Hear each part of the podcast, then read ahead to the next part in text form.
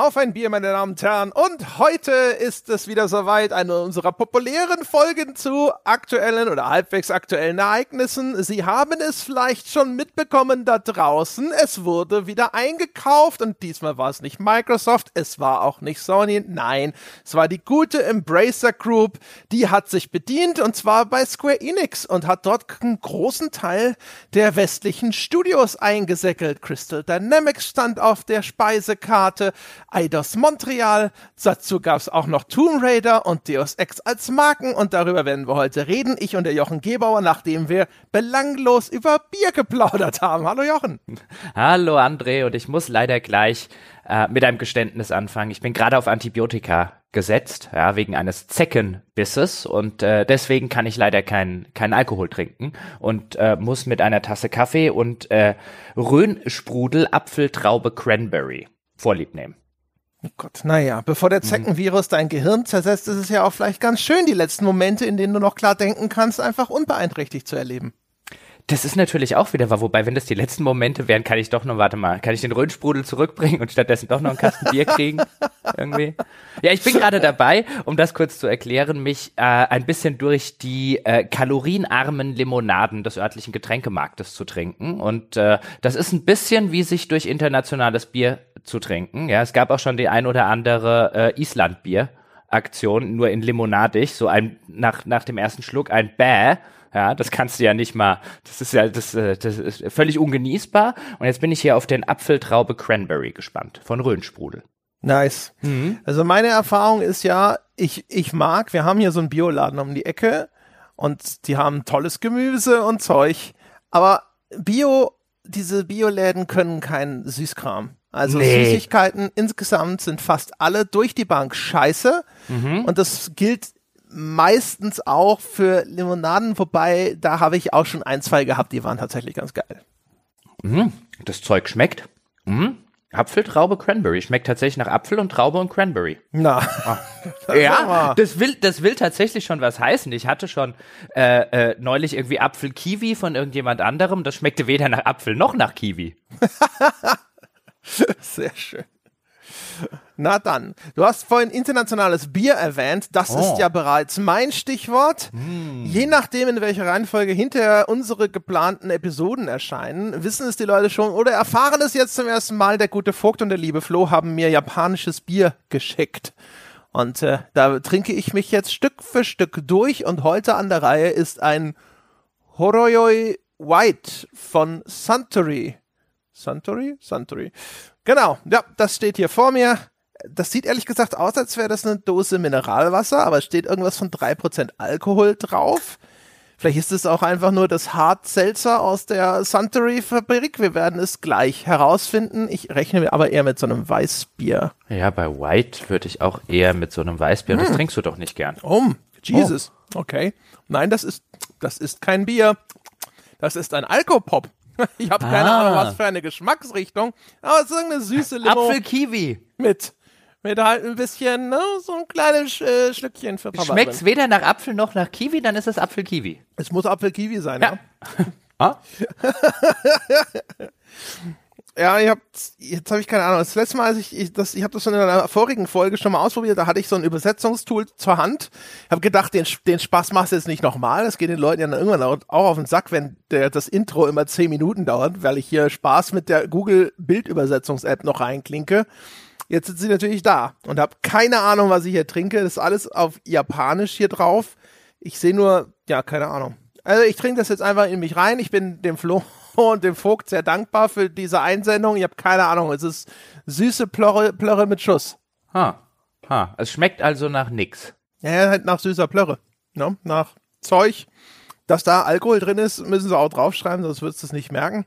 Äh, das ist so, das ist sowas, ne? Da, da, äh, da wird die Jugend wieder verführt. Ne? Das ist bestimmt in Japan die ganzen Zwölfjährigen, die besoffen unter der Brücke liegen, die haben alle mit Horror weit angefangen. Ja. Naja, bei Japan weißt du ja auch nicht, weißt du, vielleicht ist das jetzt irgendwie so ein, ist der Geschmack irgendwie des, keine Ahnung, Schulmädchen-Slips oder so? Die haben doch da so Automaten, wo man das irgendwie ziehen kann. Ja, aber das würde ich erkennen. Das ist was anderes. okay, na, oh. okay, okay. Okay, vielleicht fangen wir mit dem Thema der heutigen Episode an. Ja, ganz nach Wunsch, Jochen. Ganz nach Wunsch. Bevor es, bevor es, ja, bevor, bevor das Loch zu tief ist? ja, ja. Ich habe mal gegoogelt. Es ist offensichtlich irgendeine Art von Eistee. Und äh, dessen Geschmacksrichtung kann ich hier nicht. Also wahrscheinlich weißer Tee, Eistee, und dann halt so. Naja, gut. So, ja. Nächstes Thema. Äh, heutiges Thema. Hauptthema. Haha. Ich habe es ja eigentlich schon gesagt, meine Damen und Herren. Es wurde wieder eingekauft. Diesmal war es die gute Embracer Group. Wir wissen, das ist die Holding, die hinter THQ Nordic und inzwischen einem ganzen Sack von anderen Firmen steht. Wir verbinden sie immer noch so mit THQ Nordic, aber THQ Nordic ist inzwischen, glaube ich, nur eine von zehn Abteilungen, Firmen, Gruppen nennen sie das selber, die unter Embracer vereint sind. Dazu gehören inzwischen auch noch Amplifier, Asmodee, Coffee Stain, Dark Horse, DK Games, Easybrain, Gearbox, Koch Media und Saber Interactive. So, und die haben sich jetzt also größtenteils, ich würde sagen, das gute alte Eidos wiedergekrallt. Das ist ja irgendwann mal von Square Enix übernommen worden. Dann haben sie da die schönen Deus Ex Reboots gemacht. Sie haben den Tomb Raider Reboot gemacht. Jetzt sind sie vor kurzem da mit Marvel rausgekommen. Das ist jetzt der Fall für Crystal Dynamics. Und mit, was war das Ding von Eidos Montreal? Guardians of the Galaxy, ne? Das uns ständig mhm. Hörer empfehlen. Mhm das aber an genauso wenig wie bei uns im weiteren Markt jetzt auch nicht so einen riesigen Fußabdruck hinterlassen hat.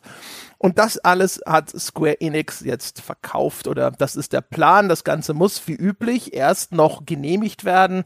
Deals dieser Größe, das haben wir ja inzwischen nun in vielen Folgen diskutiert, die durchlaufen bei den jeweiligen nationalen Kontrollbehörden immer noch mal Genehmigungsverfahren, aber der Deal soll noch in diesem Jahr über die Bühne gehen, wurde prognostiziert. Das heißt also, die beteiligten Firmen rechnen da anscheinend auch nicht mit großen Problemen. Genau. Und was man vielleicht noch hinzufügen könnte, es geht halt nicht nur um die schon von dir genannten Aushängeschildmarken, sondern da befinden sich, glaube ich, äh, circa 50 Marken, Schrägstrich IPs noch in diesem Deal mit drin, die Embracer aufkauft, die eben dem alten IDOS gehört haben, dann zwischendurch zu Square Enix gewandert sind und größtenteils brachlagen, also was zum Beispiel sehr gerne von Fans der Reihe genannt wird, in der Hoffnung, dass da jetzt was Neues kommen könnte, ist die Legacy of Kane Reihe. Genau, das ist tatsächlich auch eine von den wenigen IPs, die sie sogar konkret selber in ihrer Pressemitteilung genannt haben, nur um die Legacy of Kane-Fans erneut heiß zu machen, damit sie hinterher wieder in den tiefen Brunnen der Enttäuschung fallen können.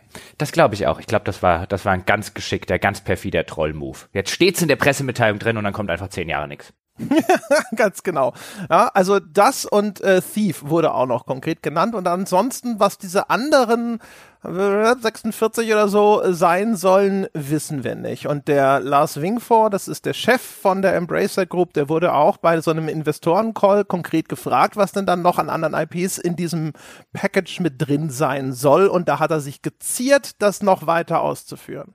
Ja, da bin ich übrigens, also ich bin generell, also ich finde, der Deal ist auf vielerlei Hinsicht interessant. Eine davon ist natürlich, was in dem Backkatalog noch drin ist, was sie ähm, vielleicht bei Embracer benutzen oder ob das halt einfach nur so ein, ähm, haut man mal für die Aktionäre raus, sind ja 50 IPs, hat aber gar nichts damit vor. Also wie viel davon Embracer tatsächlich benutzen will und benutzen wird, ähm, wird spannend zu sehen sein. Aber ich finde ganz grundsätzlich, jetzt könnte man ja sagen, ach, das ist doch jetzt schon zwei oder drei Wochen her, seit der Deal über die Bühne gelaufen ist.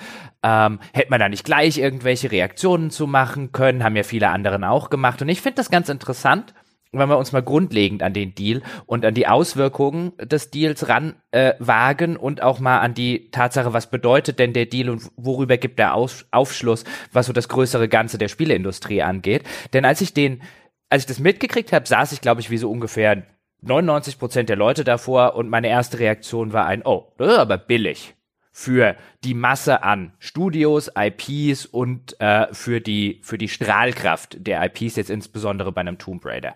Und je länger ich dann ein bisschen drüber nachgedacht habe und meine Hausaufgaben gemacht habe, im Sinne mir mal ein paar Zahlen und so weiter rauszugucken, ähm, die entsprechenden Statements und Co durchzulesen und und und, desto mehr bin ich so ein bisschen zu dem Schluss gekommen, der Deal ist lange nicht so schnäppchenhaft für Embracer, wie er auf den ersten Blick aussieht und wie ihn viele Branchenbeobachter eingeordnet haben. Also jetzt so nach ein paar Wochen mit den gemachten Hausaufgaben sitze ich eher da und sage, das ist kein, um Gottes Willen kein schlechter Deal für Embracer, aber der ist lange nicht so einseitig, wie man gedacht hat. Und äh, vielfach wird, glaube ich, extrem überbewertet, was Embracer da eingekauft hat. Ja, man wird sehen, man wird sehen. Ich glaube, da kann man so ein bisschen, auch je nachdem, wie man draufschaut, wieder zu der einen oder zu der anderen Einschätzung kommen. Aber da müssen wir uns jetzt erstmal langsam hinarbeiten. Ja, ich wollte ja nur schon mal zeigen, wohin das führt. Ja, schon mal ein genau. bisschen Foreshadowing machen. Ansonsten, die Leute sind es ja auch gewohnt, dass es bei uns ab und zu ein bisschen länger dauert. Wir hatten es in der Woche, als es passiert ist, bei Sebastian im Magazin, einfach nur mhm. jetzt die aktuelle Newsmeldung. Und wir schauen uns ja sowas auch gerne erstmal noch einen Moment an, weil manchmal kommt im Nachklapp ja dann auch noch irgendein Interview hinzu oder ähnliches ähm, wo man noch mal zusätzliche Informationen rausziehen kann oder wo man zumindest äh, jetzt erstmal einen Strich drunter machen kann und sagen kann, aha, okay, also wir wissen, da wird jetzt auch in nächster Zukunft nicht irgendwo noch mal was mit weiteren Informationen zu erwarten sein, so wie eben zum Beispiel, ne, welche IPs sind das jetzt konkret oder sowas, da hat der Wingfor jetzt zum Beispiel relativ konkret gesagt, über diese Dinge wird er erst sprechen können, wenn der Deal komplett abgeschlossen ist und das heißt, es wird wahrscheinlich noch so bis September oder sonst irgendwas dauern. Mhm. Und äh, vielleicht können wir ja dort anfangen oder an der an der Stelle anfangen, ähm, bei der ich dann so ein bisschen gedanklich das erste Mal drüber gestolpert bin. Und du hast bei deiner Anmoderation schon gesagt, dass du so ein bisschen launig gesagt hast, diesmal war es nicht Microsoft, diesmal war es nicht Sony, sondern es war die Embracer Group. Und das erste, was einen stutzig machen könnte, finde ich, an diesem Deal, oder zumindest, wo man auf die Idee kommen könnte, hm, da steckt vielleicht mehr dahinter, als es auf den ersten Blick aussieht, wie einer macht ein Schnäppchen und der andere guckt ein bisschen blöd aus der Wäsche und hat sich zu billig verkauft.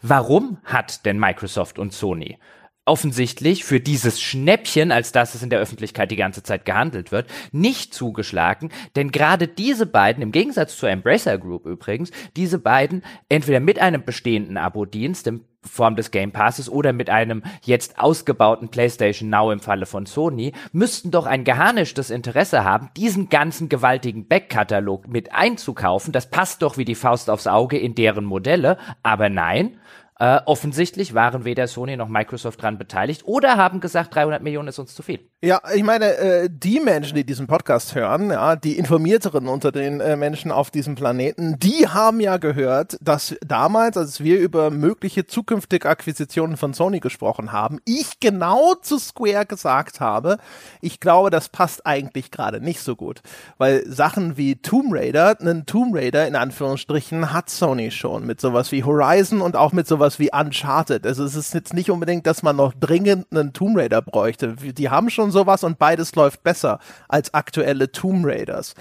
Und ähm, da ging es natürlich auch noch um die eine Übernahme von Square insgesamt, ne? Und das war halt auch, da hängt noch viel andere Sachen hinten dran bei Square, wo man sich die Frage stellt, will Sony die mithaben? Das die diese westlichen Studios, nennen wir es jetzt mal so, also diese ehemaligen IDOS-Geschichten, dass die separat zum Verkauf stehen würden, das ist für mich fast schon so ein bisschen überraschender gewesen. Ich habe eigentlich immer gedacht, das ist der Fuß, den Square in der Tür hat, was so klassische westliche Produktionen angeht. Und es sind auch beides erkennbar sehr talentierte Teams. Ich hätte gar nicht damit gerechnet, dass Square sich von denen trennen will. Das finde ich jetzt wiederum überhaupt nicht ähm, in irgendeiner Form äh, überraschend. Im Gegenteil, ich fand, das war einfach nur eine Frage der Zeit, denn wie viele Spiele ist es her, dass Square sich nicht, also dass Square irgendwann mal zufrieden war mit dem Ergebnis, das äh, diese westlichen Teams geliefert haben? Also seit zehn Jahren oder so sind sie enttäuscht von allem, was diese Teams machen? Also ich fand, das war, die Frage sollte eher sein, wieso haben diese so lange behalten? Also es ist jetzt wirklich so seit sowohl das Guardians of the Galaxy, das Avengers, die letzten Tomb Raider, Deus Ex und Co. Jedes Mal war das Feedback von Square Enix gegenüber seinen Shareholdern insbesondere, die haben weit unter unseren Erwartungen performt. Ich finde, das war nur eine Frage der Zeit, bis die das abstoßen, denn offensichtlich hat haben diese Teams quasi noch nie, seit sie zu Square gehören, ein Spiel gemacht, das die Anforderungen von Square erfüllt hat. Ja, aber das fand ich ja immer so ein bisschen bekloppt. Also ich, wenn ich mir anschaue, was dabei rauskommt, ne, also was die an Qualität abliefern können, dann habe ich immer das Gefühl, Square ist so der Typ, der die sagt so, mein Ikea-Regal ist schief, da ist der Sechskantschlüssel dran schuld. Ja, ich glaube nicht. Also mein Eindruck war immer, ein Square erwartet da tatsächlich mehr und ähm, äh, hat das schlicht und ergreifend nicht bekommen.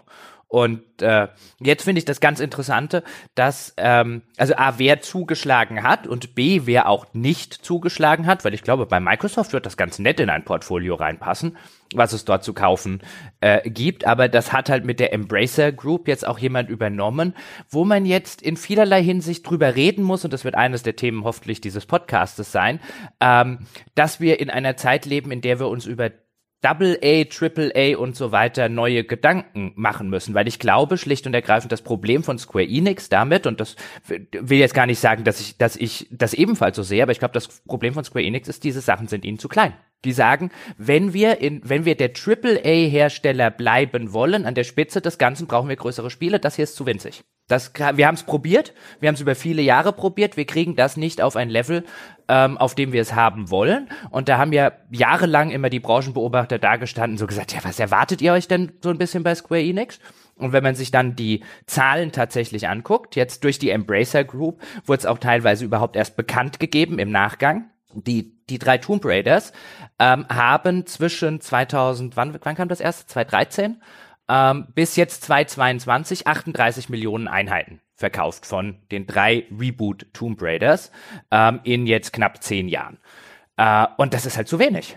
Das klingt jetzt nicht nach das ist jetzt nicht scheiße, aber das ist halt, wenn das deine Leuchtturm westliche Franchise ist, ist das halt für das, was Square Enix will, ich sage ja nicht von meiner Perspektive aus, sondern nur aus Square Enix Perspektive, ist das deutlich zu wenig. Ich glaube vor allem auch das Problem ist, wann haben sie die verkauft? Ne? Wir erinnern uns damals zum Start des ersten Tomb Raider Reboots haben sie, glaube ich, irgendwie so im Launch-Zeitraum 3,4 Millionen als mhm. erstes vermeldet. Ja, da werden heißt viele also, Sales dabei sein. Genau, viel davon ist zu Salespreisen über den Ladentisch gegangen und ich könnte mir auch sehr gut vorstellen, dass ähm, dass dieser Trend nicht nach oben zeigt, sondern dass die, ein Großteil der Verkäufe auf Teil 1 und Teil 2 vielleicht noch äh, entfällt und der dritte Teil, dass die Kurve nach unten zeigt. Also dass es nicht so ist, dass man auch noch sagen kann, ja, aber das wird ja immer mehr, das, äh, das baut ja langsam Momentum auf, sondern ich könnte mir sehr gut vorstellen, dass sogar der letzte Teil der schwächste ist und den kleinsten Anteil an diesen 38 Millionen verkauften Einheiten hat. Und das ist natürlich dann nochmal extra problematisch. Genau. Und wir reden halt über einen Zeitraum von fast zehn Jahren. Und wenn wir jetzt zum Vergleich mal sehen,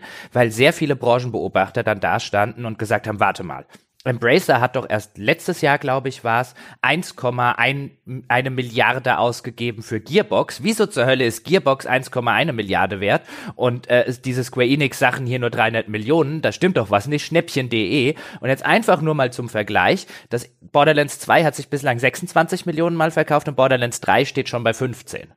Hm, und, und, und? Genau, und? Äh, äh, und zur Erinnerung, für Gearbox bezahlt in Cash haben sie bisher 188 Millionen. Mhm, mhm, sie haben 175 Millionen genau. Aktien zusätzlich dafür ausgegeben, also so ungefähr 300 zu, äh, Millionen insgesamt. Aber das ist alles, was sie da bisher für bezahlt haben. Und der ganze Rest von diesen mhm. 1,3 Milliarden, das ist an quasi äh, Milestones gekoppelt. Also das kriegen diejenigen, die es eben bei Gearbox kriegen, dann, wenn sie bestimmte wahrscheinlich wirklich finanzielle Ziele erreichen. Also bislang ist der Gearbox-Deal noch minimal nur größer als, also in dem, was jetzt schon tatsächlich dafür bezahlt würde und alles andere wird nur dann fällig, wenn Gearbox auch die Performance bringt, die da vereinbart wurde. Mhm. Genau. Und ähm, jetzt könnte man, und was bei Gearbox ja zum Beispiel noch dazu kommt, ist, da hängt ja in der Zwischenzeit ein Publishing-Arm dran äh, der gerade für die Embracer Group, die sich so als dezentralisiertes äh, äh, Unternehmen begreift, äh, wo es quasi so eine Holding in der Mitte gibt und dann viele unabhängig voneinander operierende Systeme. Gerade das ist ja was, was die gerade attraktiv finden, weitere auch Publishing-Ärme äh, mit einzukaufen, der bei Gearbox noch dranhängt. Das sollte man der Vollständigkeit halber sagen. Aber jetzt könnte man zum Beispiel ja auch bei Tomb Raider sagen, ey, 38 Millionen Exemplare, gut, über einen Zeitraum von fast zehn Jahren, aber das ist ja kein Pappenstiel, wo ich auch sagen würde, natürlich, um Gottes Willen, das ist kein Pappenstiel. Das bedeutet ja nicht, dass diese Reihe in irgendeiner Form tot ist. Es bedeutet allerdings, wenn wir uns, finde ich, die AAA-Landschaft des Jahres 2022 angucken, dann müssen wir aufpassen, dass wir das nicht mit einem Verständnis von 1995 tun. Und ich habe immer so ein bisschen den Eindruck, dass, mal, dass es bei manchen Branchenbeobachtern der Fall ist, wo es dann heißt, ja, äh, äh Tomb Raider, absolute AAA-Franchise. Deus Ex zum Beispiel, ja, absolute AAA-Franchise für so wenig Geld. Deus Ex wissen wir jetzt auch durch die Embracer Group, hat 12 Millionen Exemplare, die beiden Deus Ex-Spiele zusammen die äh, Reboots, die es gab, insgesamt 12 Millionen Stück verkauft. Wie gesagt, das ist jetzt schon weniger über einen so langen Zeitraum, als Borderlands in den letzten zwei Jahren verkauft hat, Borderlands 3. Und das ist jetzt einfach nur Borderlands vs. Deus Ex, weil das zwei Sachen sind, die Embracer eingekauft hat. Ein äh, Fortnite nennt diese Millionen, die Deus Ex verkauft haben, Mittwoch. Also äh, ich finde, und das ist so, so, so eins der, der Sachen, die ich jetzt auch für mich mitgenommen habe, man muss echt aufpassen, dass wir AAA-Franchises von vor 10 Jahren, 15 Jahren, 20 Jahren nicht damit verwechseln, dass das immer noch eine ist. Und bloß weil wir mit äh, 40 aufwärts und vielleicht auch Generationen von 35 oder 30 aufwärts alle noch eine Lara Croft kennen, heißt es noch lange nicht, dass das heute eine absolute AAA-Strahlkraftmarke im, im Videospielebereich ist. Im Gegenteil, wir sehen ja an sowas wie Guardians of the Galaxy oder dem Avengers-Ding, jetzt im gleichen Deal, wie wenig ähm, es überhaupt auch anscheinend geholfen hat, hier diese Lizenz einzukaufen. Weißt du, jeder Marvel-Film ist Milliardendrucken äh, äh quasi zum für weißt du, hier ist, hier ist Geld. Ich überschütte dich mit Geld, mach einfach einen neuen Marvel-Film und du wirst reich damit. Und hier sehen wir ja, auch das übersetzt ja in den Spielebereich nicht. Der Spielebereich ist in der Zwischenzeit ein fundamental anderer geworden und gerade dieses AAA-Segment, ähm, als das im, noch vor 10, 15, 20 Jahren der Fall ist. Und ich glaube nicht, dass Embracer hier tatsächlich AAA eingekauft hat, auch wenn sie das natürlich vollmundig behaupten. Was, wie sich Embracer positioniert, und das ist dann wieder eine andere Geschichte, aber um es hier schon mal erwähnt zu haben, Embracer, und das ist ganz clever, positionieren sich in dem neuen Double-A-Markt, würde ich behaupten. Die wissen, da oben laufen halt Leute rum wie Sony, wie einen Microsoft, wie ähm, einen, einen Take-Two dank GTA und so weiter.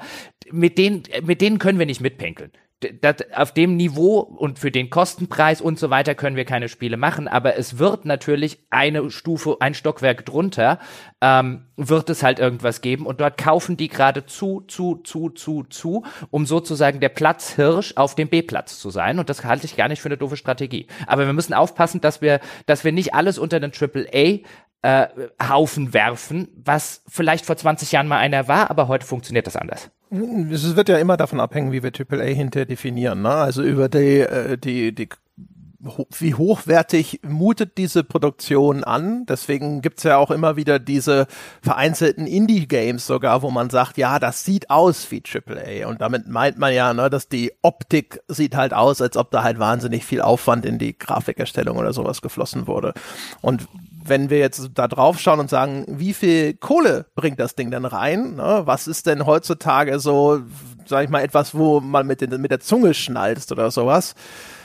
Ja gut, dann hast du natürlich recht. Äh, das wird sich aber auch äh, handfest auf die auf die Budgets auswirken, ähm, zumindest mittelfristig wo du es einfach hast. Also ich glaube, ein, ein äh, keine Ahnung, ein neues Deus Ex, wenn jetzt, äh, wenn jetzt ähm, Embracer eins macht, wird nicht mal ansatzweise ein Produktionsniveau haben und auch ein Produktionskostenniveau als das nächste GTA. Ja, gut, das hat es aber auch noch nie gehabt. Ne? Nee, natürlich, Deus aber, Ex aber es wird ja schon immer eigentlich, also selbst von der erste Teil oder so. Also kein einziges Deus Ex hat sich ja je gut verkauft. Nee, das kommt natürlich noch hinzu, aber ich glaube, die Schere geht, wird weiter auseinandergehen. Auch das nächste Tomb Raider wird noch nicht mehr die Hälfte des Budgets haben das du dort hineinversetzt. Und da wird ein, nicht jetzt irgendwie falsch verstehen, ähm, dass diese Spiele dann weniger wert werden oder so, aber da werden in, in diese Falle oder in diese Problematik werden noch etliche äh, äh Studios weiterhin laufen. Ich meine, das ist genau das, was Ubisoft gerade passiert. Dass sie eigentlich in dem AAA-Bereich trotz echt enorm hoher Kosten, weil sie viel, viele Leute haben, viele Teams und so weiter, dass sie da nicht mehr mitpinkeln können und so ein bisschen verzweifelt in der Blockchain und so weiter NFT-Richtung irgendwie suchen, wo sie neue Einnahmequellen Quellen erschließen. Lustigerweise genau dasselbe, was Square Enix jetzt bekannt gegeben hat, was sie stattdessen machen wollen, weil die verzweifelt nach irgendetwas suchen, um sozusagen ihre Position behalten zu können da oben, weil sie es mit ihren Spielen nicht mehr machen können. Auch EA hätte massive Probleme, wenn die nicht die Gelddruckmaschine Ultimate Team hätten. Ja, also es ist auf jeden Fall ja klar, ne? Also alle größeren Hersteller sehen, dass äh, ne, entweder bei ihnen selber oder mit dem Blick auf die Konkurrenz, wenn wir jetzt an Square denken, ja, dass die Games as a Service einen perversen Anteil am Umsatz ausmachen. Also natürlich schauen alle insbesondere auf sowas dann eben wie FIFA. Und da wollen sie alle hin. Das ist relativ klar. Ne? Ein GTA Online oder ein FIFA oder was auch immer, das ist es, was sich eigentlich äh, alle Vorstände gerne in die Firma wünschen. Und das ist ja im Grunde genommen so ein bisschen das, was bei Square Enix zwischen den Zeilen rausgekommen ist, dass die da drauf geschaut haben und gesagt haben, da müssen wir investieren. Und umgekehrt, der Return of Invest, den wir jetzt aus diesen Studios bekommen haben, der ist uns einfach zu popelig. Die Kohle, die geben wir lieber woanders aus. Nicht, weil die jetzt komplett defizitär gewesen wären, aber wenn wir irgendwo hunderte Millionen oder sowas investieren, dann hätten wir hinterher eine gerne eine bessere Rendite da drauf. Und wir glauben, dass die Kohle halt woanders angelegt hinterher mehr Return of Invest einfährt. Genau, da hast du ja auch das, den, den Klassiker, dass die natürlich, weißt du, typischer Fall von äh, äh, Public Company, also eine, die an der Börse gehandelt wird, ähm, die möchte halt gerne höhere Wachstumszahlen haben und mit dem, was sie jetzt verkauft haben, war das zumindest aus der Sicht von Square Enix äh, nicht zu erreichen. Natürlich kann man jetzt sagen, ja, was erwartest du denn auch von einem Tomb Raider? Hey, die, keine Ahnung, ähm, äh, vier Millionen oder so dieses Ding irgendwie in den ersten zwei Monaten verkauft hat, war jetzt, war jetzt eine Zahl, die sind doch nun echt nicht schlecht und dann sagt man nämlich, ich glaube, das ist halt der, der, der Gedankenschritt, den man mittlerweile machen muss. Das ist schlecht für das, was Square Enix will, nicht was Tomb Raider spezifisch angeht, sondern was deren neue Spiele ähm, machen müssen, zumindest auch insbesondere die, wo man so viel Kohle reingesteckt hat und äh, so viel Entwicklungszeit äh, äh, drauf äh, verwendet hat, die müssen halt mehr Geld einbringen und wenn sie das nicht tun, muss man sich halt nach anderen Sachen umgucken, die halt mehr Geld einbringen. Und diese vier Millionen oder sowas, die sind halt schon längst nicht mehr in, innerhalb von zwei Monaten oder so. Wir haben halt nicht mehr 2012 und da ist das eines der bestverkauften Spiele ever, sondern mittlerweile haben wir halt 2022 und dann ist das irgendwie, keine Ahnung, ein guter Oktober bei Fortnite. Und äh, äh, das Square Enix, und ich finde, das ist halt das Interessante, wie sich der, wie sich der Markt gerade ausdifferenziert. Ähm, und ein Square Enix ja mehr oder weniger jetzt gesagt hat, diese ganzen Singleplayer-Spiele, insbesondere in diesem westlichen Arm, ein paar haben sie ja noch behalten, wie jetzt ein Life is Strange oder so, ähm, aber diesen ganzen Krempel, in dem sehen wir keine Zukunft mehr. Sie haben ja auch nicht bekannt gegeben, dass sie jetzt, keine Ahnung, das Final Fantasy Team äh, verdreifachen und sich das jetzt auf mehr Spiele aus der Ecke oder so, sondern sie haben gesagt, ein Blockchains, NFT, halt das ganze moderne Bullshit-Bingo, was so eine, wie, wie Ubisoft letztlich auch und was so eine gewisse Verzweiflung, finde ich, ähm, zum Ausdruck bringt, von einem Publisher, den es schon seit Jahrzehnten gibt und der sich seit Jahrzehnten auch relativ gut äh, hält und jetzt irgendwie in ein komisches Fahrwasser geraten ist, von dem er es vielleicht selber vor ein paar Jahren noch gar nicht gedacht hat, dass ihm das passiert und irgendwie dasteht mit äh, lauter Franchises und lauter Spielen, die eigentlich schlechter performen als das, was du heute haben musst, aber kein, dann haben sie es versucht mit sowas wie dem Avengers-Ding auf Games as a Service, hat halt auch nicht funktioniert. Ähm, äh, surprise, surprise. Und jetzt stehen sie halt so ein bisschen da und sagen, wenn wir weiterhin ganz oben an der Spitze dieser Branche mitpissen wollen, brauchen wir mehr Gewinn und mehr Umsatz. Wo kriegen wir den denn her? Hoffentlich ist es NFTs und Blockchain. Also die Ja, ich, wobei man muss mal gucken, ne? Also wenn man sich das anschaut, also NFT, sie haben ja was mit NFTs schon gemacht und das hat anscheinend für die ganz gut funktioniert. Inzwischen ist ja Gottlob dieser NFT-Markt schon so ein bisschen in sich zusammengesunken wie ein Soufflé und man kann hoffen, dass dieses Strohfeuer abgebrannt ist. Aber mal schauen. Auf jeden Fall ähm, bei dem Blockchain-Ding da haben sie das ja ein bisschen näher ausgeführt. Und in dieser Ausführung, da sinnieren sie auch darüber, dass das quasi, das nennen sie jetzt nicht so, ich fasse das so zusammen, User-Generated Content 2.0 werden kann. Ne?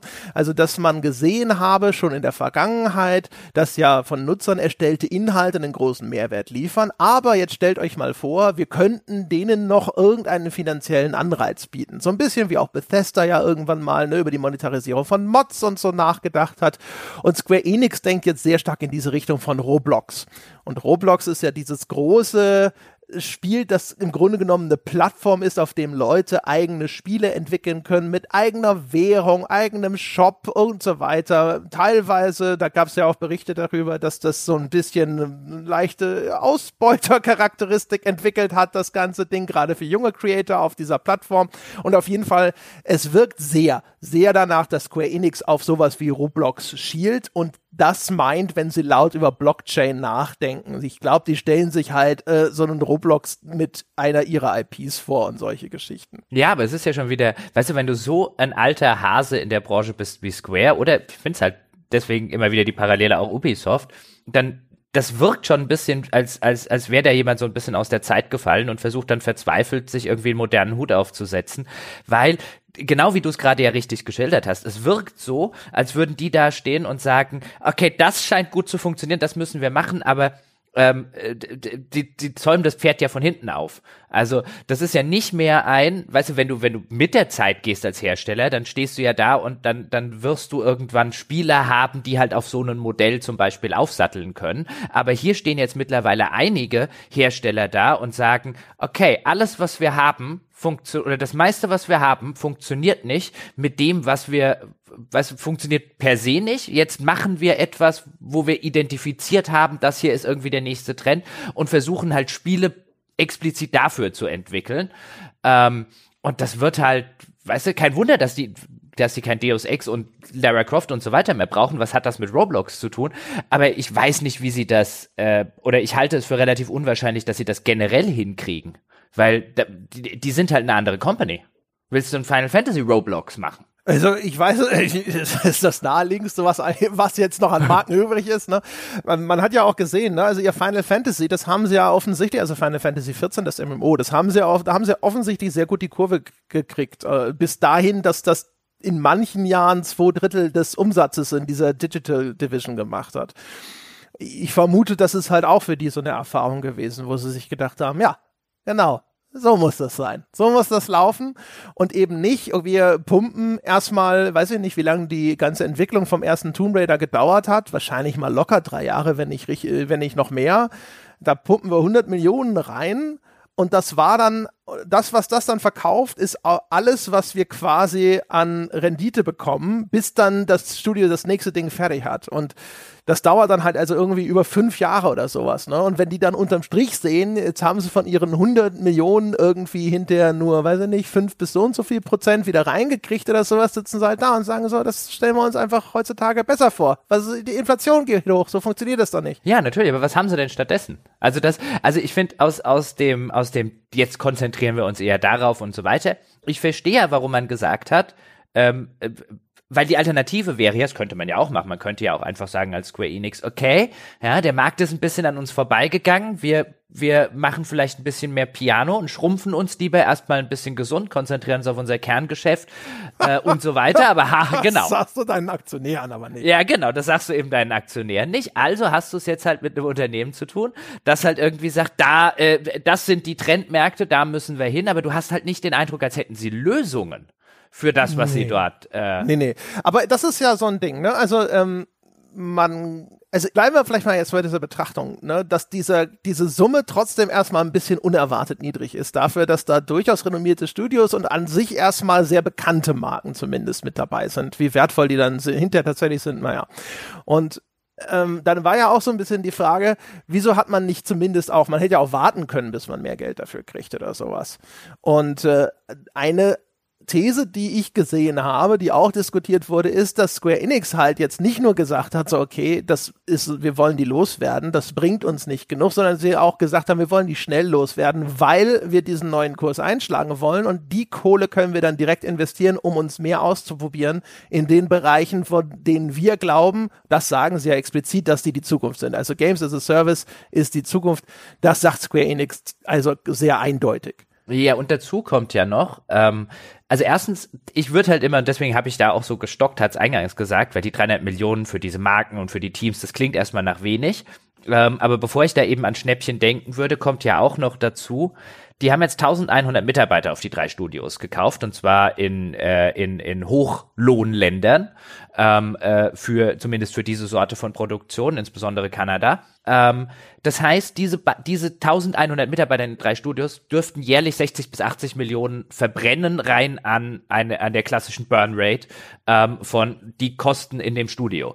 Wenn jetzt, ich glaube Crystal Dynamic waren es, die äh, am nächsten Tomb Raider arbeiten sollten, zwei andere Spiele sind erst vor kurzem erschienen, ähm, wenn das neues, nächste Tomb Raider jetzt nicht gerade schon halb in den Startlöchern drin steht, wonach es zumindest derzeit nicht aussieht, dann kaufst du halt nicht nur für 300 Millionen die Studios, sondern wenn das nächste Spiel noch zwei Jahre dauert in den Studios, dann versenkst du auch locker nochmal 120 Millionen aufwärts ähm, äh, an, an Löhnen, Gehälter, Miete und so weiter dort rein. Also ganz so günstig ist das nicht, vor allen Dingen, weil kein, kein äh, Spiel akut anscheinend von denen äh, in, den, in den Startlöchern steht.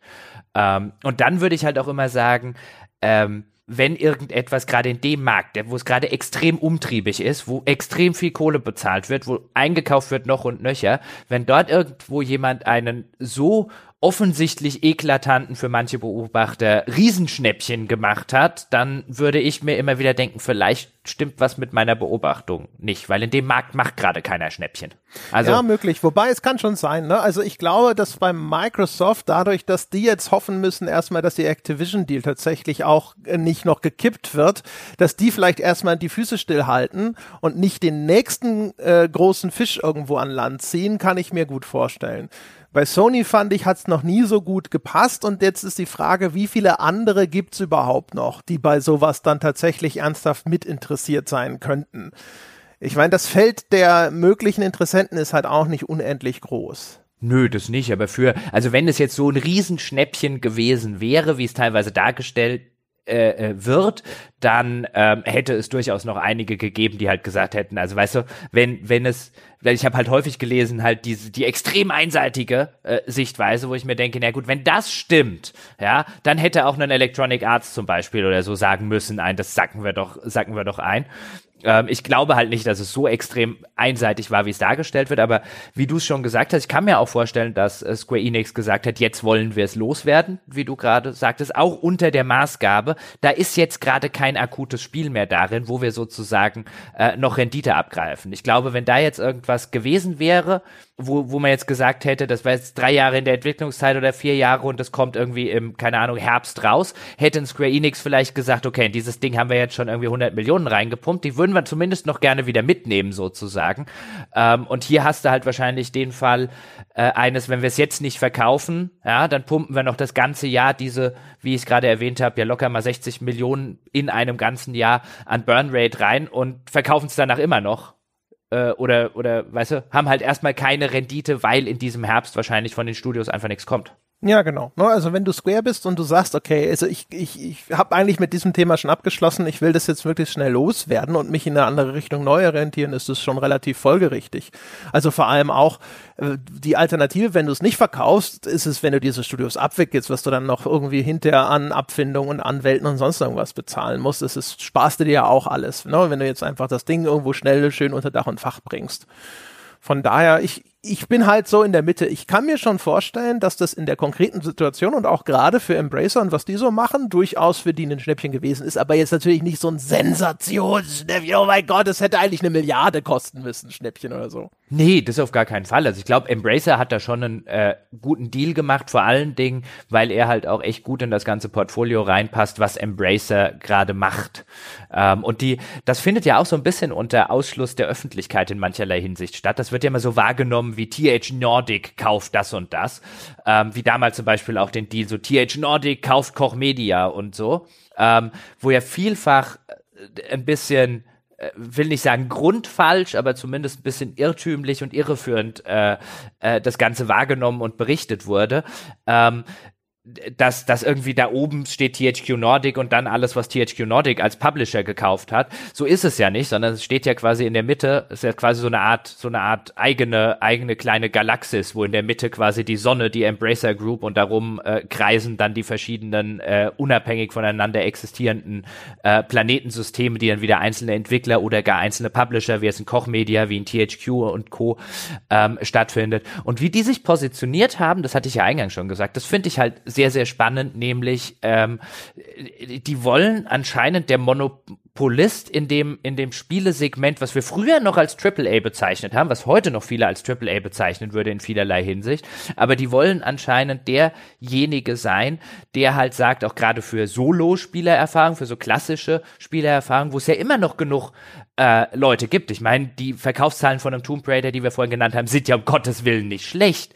Ähm, und zu sagen, hier sind wir ähm, ein bisschen der Monopolist oder zumindest der Platzhirsch äh, für die Sorte Spieler auf dem Produktionsniveau dass sich vielleicht für, ähm, äh, weißt du, für jetzt die, die ganz oben stehen äh, und gerade die ganzen erfolgreichen Service-Games und so weiter, weißt du, die FIFA Ultimate Teams und Co., damit können wir nicht mitpinkeln. Wir sind eine Stufe drunter der Platzhirsch. Ich glaube, das ist eine ganz gute Strategie.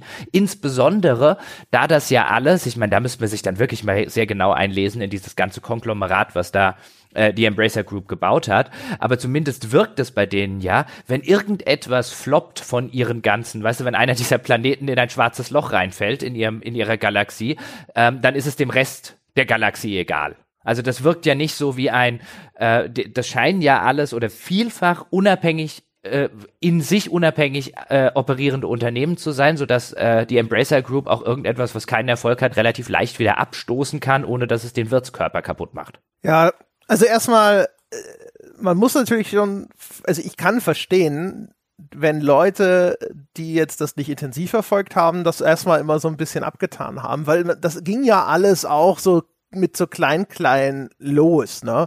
Also da THQ Nordic kauft die Carmageddon IP, THQ Nordic kauft was also, ne? also bevor man überhaupt den Namen Embracer gehört hat, war es immer erstmal unter diesem Label THQ Nordic und so weiter und so fort. Und dann haben sie hier mal ein kleines Ding geschluckt und dann war schon die Übernahme von Koch eigentlich eine große Nummer. Und ich habe auch lange gebraucht, bis ich das ernst genommen habe. Die haben natürlich von Anfang an immer große Töne gespuckt auch, aber man dachte immer so, ja, aber mal gucken, ne? bislang, also hier so die, dass man so die äh, Überreste von Jowood rekonstituiert hat, ist eigentlich erstmal nichts, weswegen man direkt sagt, so, oh, also da müssen wir jetzt mal genau hinschauen. Und jetzt hat sich das natürlich über die Jahre ganz gehörig aufgepustet, das ganze Ding. Ne? Also einmal natürlich über Geld von der Börse, aber auch jetzt, die sagen ja im Zusammenhang mit dieser Übernahme, sie haben jetzt eine aktuelle Kreditlinie, durch den, indem sie einen alten Kredit nochmal verlängert haben und einen neuen aufgemacht haben von 10 Milliarden schwedischen Kronen, also ungefähr eine Milliarde US-Dollar. Und davon wird jetzt auch, glaube ich, die aktuelle Übernahme bezahlt, aber da ist schon ordentlich noch was übrig. Und wie ich es verstanden habe, ist das alleine die Kohle, die sie für weitere, also Merger and Acquisitions, also Übernahmen in der Hinterhand haben. Und da denkst du dir schon so, ja, das ist gar nicht mal so wenig, da kann man schon vielleicht noch mal den ein oder anderen Trip zur Shopping Mall unternehmen. Und das ist halt schon krass, ne? Wie die so nach und nach, ich glaube, das ist halt so eine, so das, das berühmte Frosch im Wasserglas-Ding. Am Anfang waren sie noch klein und haben sehr viele kleine, krude Sachen eingekauft und sie waren halt einfach nur der große IP-Staubsauger. Und man hat sich immer gefragt, ich erinnere mich auch, dass ich das selber früher in Podcast immer gesagt habe, wo sollen die Spiele denn herkommen? Die haben keine Studios. Dann haben, hatten sie irgendwann nach nachdem sie Koch übernommen haben, haben sie Volition gehabt und ich habe gedacht, so, jetzt haben sie ein AAA-Studio, vielleicht anderthalb mit hier ähm, so Dambuster oder sowas. Äh, ich weiß gar nicht, ob da 4A schon mit dabei war. Und dann wurde es mehr und mehr und mehr und mehr und dann spätestens irgendwie, also wenn man geschlafen hat, aber spätestens bei Gearbox hätte man dann aufwachen müssen. Ja, und es ist ja auch, wenn ich jetzt, ich habe gerade mir extra mal noch eine Liste äh, aufgemacht, die habe ich mir jetzt nicht als Notizen, weil die Liste einfach mittlerweile zu lang ist, ähm, um das äh, um, das niederzuschreiben mir jetzt gewesen in, in der Vorbereitung. Aber wenn du halt anguckst, wie es halt wie es halt angefangen hat, relativ früh mit Koch Media, Februar 2018, ähm, die dazu gekauft wurden und dann ging es halt immer weiter, so Kleinigkeiten in Anführungszeichen wie die Warhorse Studios, also die die Kingdom Come gemacht haben, wurden dann mal für 42 Millionen äh, eingesackt. Ähm, und so ging's halt immer weiter. Äh, und es stimmt schon, wie mit dem Frosch im Wasserglas. Und spätestens, wenn du dann halt siehst, auch was die, äh, was die Summen teilweise angeht, siehst du dann natürlich bei der kolportierten Summe dann spätestens von Gearbox ähm, mit der 1, wie auch immer Milliarde, wobei man die hast ja vorher zu Recht gesagt, mit Vorsicht genießen muss. Das ist ja nichts, was da direkt Cash geflossen ist. Aber da siehst du halt schon, wie es so äh, langsam aber sicher immer weiter äh, bergauf gegangen ist, äh, was die Akquisitionen angeht. Da kommt ja dann dazu, dass sie noch sowas wie Dark Horse übernommen haben, die ja insbesondere für ihre Comics bekannt sind. Also die, die diversifizieren sich dann nicht nur in diesem, in, de, in dem Spielebereich, sondern auch in den, ich würde jetzt mal sagen, anhängigen ähm, Dingen. Sie haben ja zum Beispiel den Tabletop-Hersteller Asmodee, da haben sie, glaube ich, auch ein Schweinegeld für ausgegeben. Weißt du das gerade aus dem Kopf? Also die erstmal die Zahl weiß ich gerade nicht, die habe ich mir nicht aufgeschrieben, weil ich dachte, die Brettspiele sind für uns eh nur die Randnotiz. Ich finde, ich deswegen habe ich die Zahl jetzt auch nicht aufgeschrieben. Ich meine, sie waren, sie, das war relativ hoch. Ich kann gleich noch mal gucken. Aber es zeigt halt auch, dass die halt auch sozusagen die die die konzentrieren sich nicht nur auf Spiele, sondern auf das, ich würde jetzt mal sagen, das ganze Nerd-Universum, wenn man es so nennen äh, möchte. Und ich glaube, auch das ist nicht bescheuert.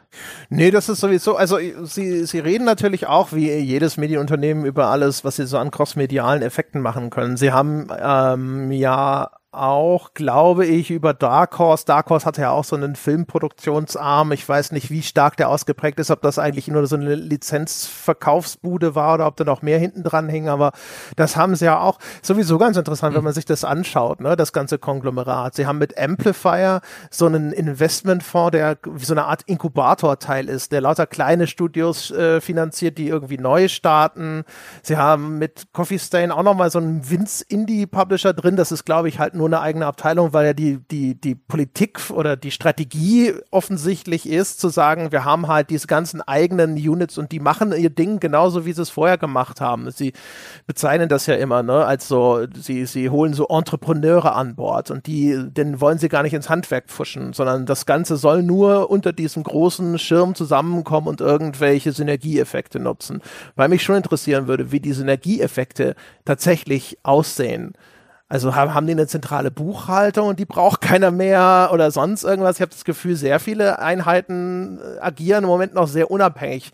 Und ich habe immer noch nicht so eine klare Vorstellung, wo das dann hinter die Synergieeffekte herkommen, außer dass man natürlich die IPs hin und her schieben kann. Ne? Ja. Und die haben jetzt, äh, Embracer hat geschrieben, sie kontrollieren inzwischen 850 verschiedene mhm. IPs. Allein das ist ja krass. Sie haben übrigens 2,75 Milliarden für den französischen Brettspielhersteller ausgegeben. Damn, da würde ich da müsste man gucken, ob das tatsächlich Cash war oder. Ich, ne? ich, also das war jetzt die Zahl, die ich jetzt gefunden habe. Da müsste man jetzt nachgucken, ob die auch so ein bisschen ist. Aber selbst wenn die genauso ist wie äh, die 1, irgendwas für äh, Gearbox, weißt du, wo nur ein Zehntel davon wirklich geflossen ist und der Rest an Incentives dranhängt. Aber selbst wenn, wäre es immer noch doppelt so viel wie Gearbox. Ja, genau. Ja, keine Ahnung. Ich weiß auch nicht. Mit SOD käme ich natürlich nicht aus. Vielleicht haben die halt auch ordentlich schon Umsatz gemacht und bringen halt Cashflow rein. Ne? Kannst du bestimmt auch gut gebrauchen. Ja, oder sie bringen halt, also da ist jetzt die Frage, ähm, wie viele IPs die mitbringen. Also ich sehe, habe jetzt nur, sehe jetzt nur ein, ähm, welches sie jetzt in Frankreich anscheinend publishen. Ähm, kann natürlich auch sein, weil da Katan zum Beispiel dabei ist, dass das halt auch nur eine Lizenzierung ist. Aber ich kann mir halt gut vorstellen, dass da viel Krempel dabei ist, wie du gerade gesagt hast, wo du halt IPs äh, die du äh, interessant findest im crossmedialen Umfeld äh, konkurrierst. Äh, einfach äh, nicht konkurrierst, einkaufst akquirierst. und äh, akquirierst, genau. Mhm. Ja, ja, kann ich also, mir vorstellen, genau. Mal Brettspielumsetzungen und so weiter und so fort, ja. Ja, das viel. Also, ne, Easy Brain, das ist tatsächlich wieder so ein Merger, ne? Also, das ist, glaube ich, sogar komplett über Shares äh, gelaufen. Das ist so ein Entwickler von relativ simplen Mobile Games gewesen, irgendwo aus Zypern. Aber ist halt auch wieder so ein Fall. Ne? Du hast wieder, genauso wie sie ja auch Handy Games übernommen haben, hast halt irgendwo Mobile-Kompetenz. Das ist jetzt vielleicht mal noch so ein bisschen auch in einem Casual-Markt und so. Und das wird so nach und nach zusammengepuzzelt, das ganze Ding. Es ist schon ganz spannend. Also auf der einen Seite ist es irre, wie die es geschafft haben, sich eigentlich auf eine Größe von einem locker von einem Ubisoft einfach mal so zusammenzukaufen, ja. Ähm, auf der anderen Seite irgendwie, weiß ich nicht, vielleicht auch, weil das so in der Form noch nie zu beobachten war, finde ich, sitzt man schon immer so dabei und denkt sich, na, ob das gut geht. Ja, also äh, das ist jetzt halt wirklich etwas, wie du es gerade auch gesagt hast, das haben wir, glaube ich, in der, in der Branche, ich wüsste jetzt auch kein historisches Vorbild, das man nehmen könnte. Und ich finde das, ich finde es ja insofern interessant, wir haben es ja vielfach in der, in der Spielebranche schon so, äh, dass du halt diese, diese eine Firma hattest, die dann in verschiedene Ärme, weißt du, äh, berühmtermaßen Electronic Arts in der Zeit, in der Zeit wo sie alles eingekauft haben, wie Origin und Westwood und so weiter und dann nach und nach irgendwann wieder alles zugemacht haben und A, böses Electronic Arts Imperium und so weiter, wo dann ja durchaus als einer der Hauptgründe auch rauskam, das war halt einfach, weil es war zu viel Zeug, was halt irgendwie zentral gar nicht managebar gewesen ist.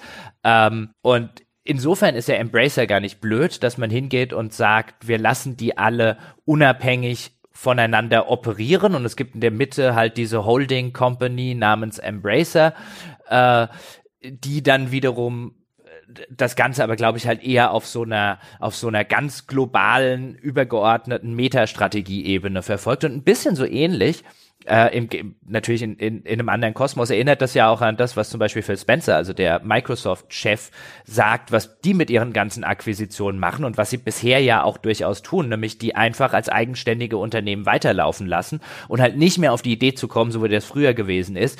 Der Microsoft und Phil Spencer und Co. Ähm, kontrollieren jetzt diese ganzen Leute, die sie eingekauft haben, sondern lass die ganzen Leute, die du eingekauft hast, die hast du ja eingekauft, weil sie guten Shit machen und weil sie halbwegs erfolgreich gewesen sind, lass die halt weiterhin guten Shit machen und erfolgreich sein, anstatt dass du denen reinredest. Äh, das scheint so ein bisschen eine neue Art zu sein, die jetzt man in der Vergangenheit gar nicht so sehr häufig gesehen hat, aber die vielleicht ein paar Fehler der Vergangenheit vermeidet. Also wie gesagt, also auf dem Papier, ne, auf dem Papier kann ich mir vorstellen, dass das, das habe ich auch schon, glaube ich, jetzt irgendwo vor zwei Jahren äh, gesagt und ich sage immer das Gleiche, aber auf dem Papier kann ich mir immer vorstellen, dass das eigentlich ziemlich clever ist, zu sagen, hey, IPs, so die haben halt, die sind, das sind diese, diese nebulösen Dinger, ne, eine Marke wie Tomb Raider oder sowas. Aber dass man, man hat ja gesehen an zum Beispiel auch sowas wie das, was Disney an Kohle mit Marvel verdient hat. Ne? Ähm, wenn die Leute äh, irgendetwas kennen. Ne? Das ist der große Wert heutzutage. Wir sehen das ja auch irgendwo, dass im Film, jetzt wenn irgendwo Geld eine Rolle spielt, ganz häufig irgendwie nur noch irgendeine existierende IP umgesetzt wird. Dann jetzt eine ganze Zeit lang waren es Comic, früher waren es auch mal Buchverfilmung und so weiter und so fort. Hauptsache, es bringt schon Publikum mit. Und dann zu sagen, hey, wir saugen jetzt alles an IP auf, das irgendwie schon so mit einem gewissen Wert aufgeladen ist und was in dieser Branche aus, aus jetzt, ich spreche aus der Perspektive von ähm, Embracer aus idiotischen Gründen auf der Straße liegen gelassen wird, ja. Wir haben eine Duke Nukem Lizenz oder sonst irgendwas, weil alle gesagt haben, ja, das letzte Duke Nukem war ein Flop und deswegen ist es jetzt alles irgendwie scheiße. Ja, Bullshit. Es gibt immer noch Millionen von Leute, die kennen Duke Nukem und haben zumindest mit dem Ur-Duke Nukem eine ne richtig positive Verbindung. Wenn wir denen ein gutes Duke Nukem liefern, sind die sofort wieder am Start. Vielleicht nicht mehr 100 Prozent, aber immer noch viel mehr, als man sich vorstellt. Und ich glaube, der haben sie recht. Ich bin immer wieder erstaunt, erstaunt, wie, wie langlebig bestimmte äh, solche, solche Marken oder auch Wiedererkennungswerte oder sonst was sind. Man sieht es ja auch, finde ich, jetzt, wo, wo irgendwie alles, was so alte Sachen wieder ausgegraben werden. Ne? So, hier, guck mal, Stranger Things, ach, guck mal, 80er Jahre, guck mal, das ist wie das und das und das kennst du doch von früher und wir machen das nochmal neu und hier, guck mal, fantastische Tierwesen, da spielt der Dumbledore wieder mit. Dumbledore, der Held deiner Kindheit, den magst du doch, der nette Onkel, nur in Jung und so weiter. Und ich glaube schon, und jetzt äh, am Anfang war halt immer die Frage, ja, aber toll, und wie sollen sie denn das dann tatsächlich auf, äh, tatsächlich umbringen? Wie sollen sie diese PS denn auf die Straße bringen? Aber inzwischen haben die so einen Stall voller Studios, wo mehr als genug dabei sind, wo du dir denkst, so ja, ich kann mir sehr gut vorstellen, dass die aus jeder Marke, die ihnen äh, hier Embracer wärmstens empfiehlt oder die sie sich idealerweise vielleicht sogar aussuchen dürfen, irgendwie was Cooles machen können. Und dann kommt es nur darauf an, dass sie halt hinterher auch schlau sind, wie sie das budgetieren, ne? dass sie gut, gut forecasten können, wie viel das Ding hinterher wirklich verkaufen kann. Ja, volle Zustimmung in der Hinsicht. Also ich glaube auch, dass das funktionieren oder dass das funktionieren wird oder zumindest funktionieren kann genau diese Strategie, die du gerade gesagt hast. Ähm, ich glaube halt nur, dass wir aufpassen sollten, weil im, im Sinne einer differenzierten Betrachtung, ich meine, kann ja jeder als Triple A und Double A bezeichnen, was er selber will oder was sie selber will, äh, kann mehr, kann mehr Jacke wie Hose sein. Ähm, äh, ich glaube, diese Marken, wie du es jetzt gesagt hast, einen Duke Nukem, einen, äh, selbst so eine Legacy of Kane oder so, ich glaube, das, das kennen auch noch mehr Leute, als man denken würde. Und das war jetzt nie so eine richtige AAA-Franchise. Ich glaube, da kannst du schon was machen damit, aber halt nicht auf dem Niveau, äh, dass, dass einige zumindest der Branchenbeobachter oder ein Teil der Öffentlichkeit immer noch denkt. Also ich glaube, im Moment nicht, das kann sich ja auch wieder ändern. Ich meine, die Marvel-Lizenz war auch mal vergleichsweise günstig zu haben, bis der ganze Hype aufgekommen ist. Ähm, äh, aber Tomb Raider äh, zum Beispiel oder Deus Ex, das war das Ganze noch nie. Das sind jetzt nicht die AAA-Marken vor dem Herrn, mit denen du 20 Millionen Verkäufe machst. Aber die braucht Embracer auch gar nicht mit der Strategie, die sie fahren. Da sind vier oder fünf Millionen, werden für das, was sie am Ende dort wahrscheinlich an Produktionskosten reinlegen oder vielleicht auch sieben oder acht Millionen, wenn ein paar Jahre Longtail-Verkäufe durch sind, werden für die gut genug sein. Und ich kann mir halt auch ganz gut vorstellen, weißt du, wenn du halt sehr viele Planeten um dich rumkreisen hast, wie das Embracer halt einfach macht, dann brauchst du nicht die die, die gewaltigen Verkaufszahlen. Es reicht ja, wenn jeder dieser, Pla dieser äh, diese, diese Planeten, die um dich rumkreisen, einen moderaten Gewinn jedes Jahr abwirft oder innerhalb von fünf Jahren abwirft. Und wenn du den dann halt zusammenrechnest, kommt ein ziemlich großer Gewinn unten drunter raus. Ja, ich bin auch mal gespannt, vor allem jetzt, mein, äh, wird gespannt zu sehen, äh, wird, es wird spannend sehen zu sein. So, ähm, wie wird denn jetzt dieses äh, Eidos-Konglomerat bei denen eingegliedert? Wird das wieder eine eigene Gruppe oder wird das zum Beispiel bei Gearbox mit reingesteckt oder sonst irgendwas? Und vor allem, wie ist die Struktur wirklich? Weil so ein bisschen, wie sie wie es verkaufen, ist ja immer oder würde man erwarten, wenn es so ist, wie ich immer Embracer verstehe, wie sie ihr Prinzip verkaufen, ist es ja, dass sie jetzt sagen würden, so, hier zumindest Eidos mit diesen beiden Studios, vielleicht auch jedes Studio für sich oder so. Ich gebe euch sozusagen eure Unabhängigkeit. Ihr verwaltet euch selber. Ihr seid da selber dafür verantwortlich, dass ihr hinterher erfolgreich seid. Und damit meinen wir finanziell erfolgreich. Und das kann ja auch durchaus ein Befreiungsschlag sein für solche Studios. Man weiß oder man glaubt zu wissen, nach dem, was man so hört, dass gerade die japanischen Publisher schon sehr controlling sind. Das ist was, das man vor allem so aus den Capcom-Reihen sehr häufig hört. Ähm, das wird weiß nicht, ob es un, unzulässig generalisiert ist, wenn ich das jetzt auf Square anwende, aber es könnte ja theoretisch sein, dass das auch sogar ein Fortschritt ist für die Studios, wenn denn das bei Embracer so ist, wie sie sich nach außen immer verkaufen.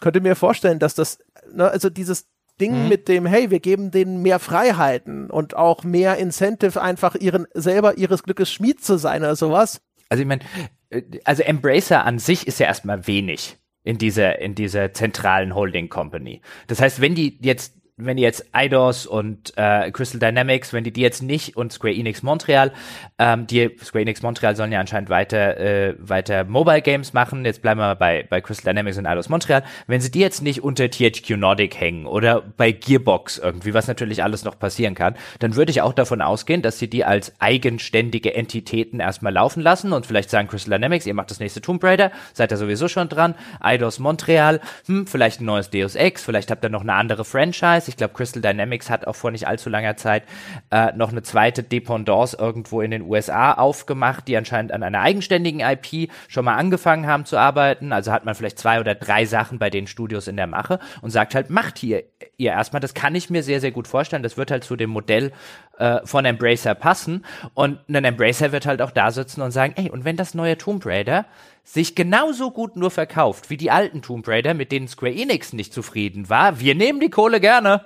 Ja, genau. Das andere Crystal Dynamics Studio, das ist sehr klein. Also die haben so ein bisschen mehr als 200 Mitarbeiter auf drei Standorte verteilt und 167 davon sind in San Mateo. Also alles, was da woanders ist, ist höchstens so eine Keimzelle, die vielleicht ja, in irgendeiner Vorproduktion ist, wo genau, sie sagen, okay, so dann stellen wir nochmal 100 ein. Ja, ja, so genau. riecht das. Mhm. Ja, ja. Und dann wird man halt sehen, das wird dann davon abhängen wahrscheinlich, ob die dann sagen, jawohl, das ist vielversprechend oder nicht. Aber ähm, wie gesagt, ich kann mir theoretisch schon vorstellen, ich meine, es ist ein bisschen logisch, weil das ist ja auch so ein bisschen, wenn du so willst, so das wie unser Podcast. Weißt du, dass man sagt so, hey, äh, wenn man den Leuten einfach Freiheiten gibt, das zu machen, was sie gut können und worauf sie auch Bock haben, kommen bessere Ergebnisse raus. Ne? Also Leute, die hier schon lange zuhören, denen wird dieser Spruch irgendwie bekannt vorkommen.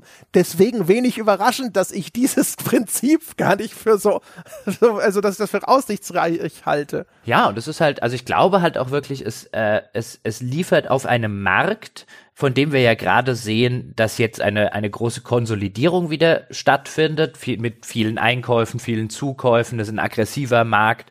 Äh, wir haben eine neue Konsolengeneration, wir hatten die ganzen Probleme mit Corona, haben wir alles schon drüber gesprochen. Der Trend hin zu Fragezeichen Abo-Modell, Fragezeichen Streaming und, und, und, und, und.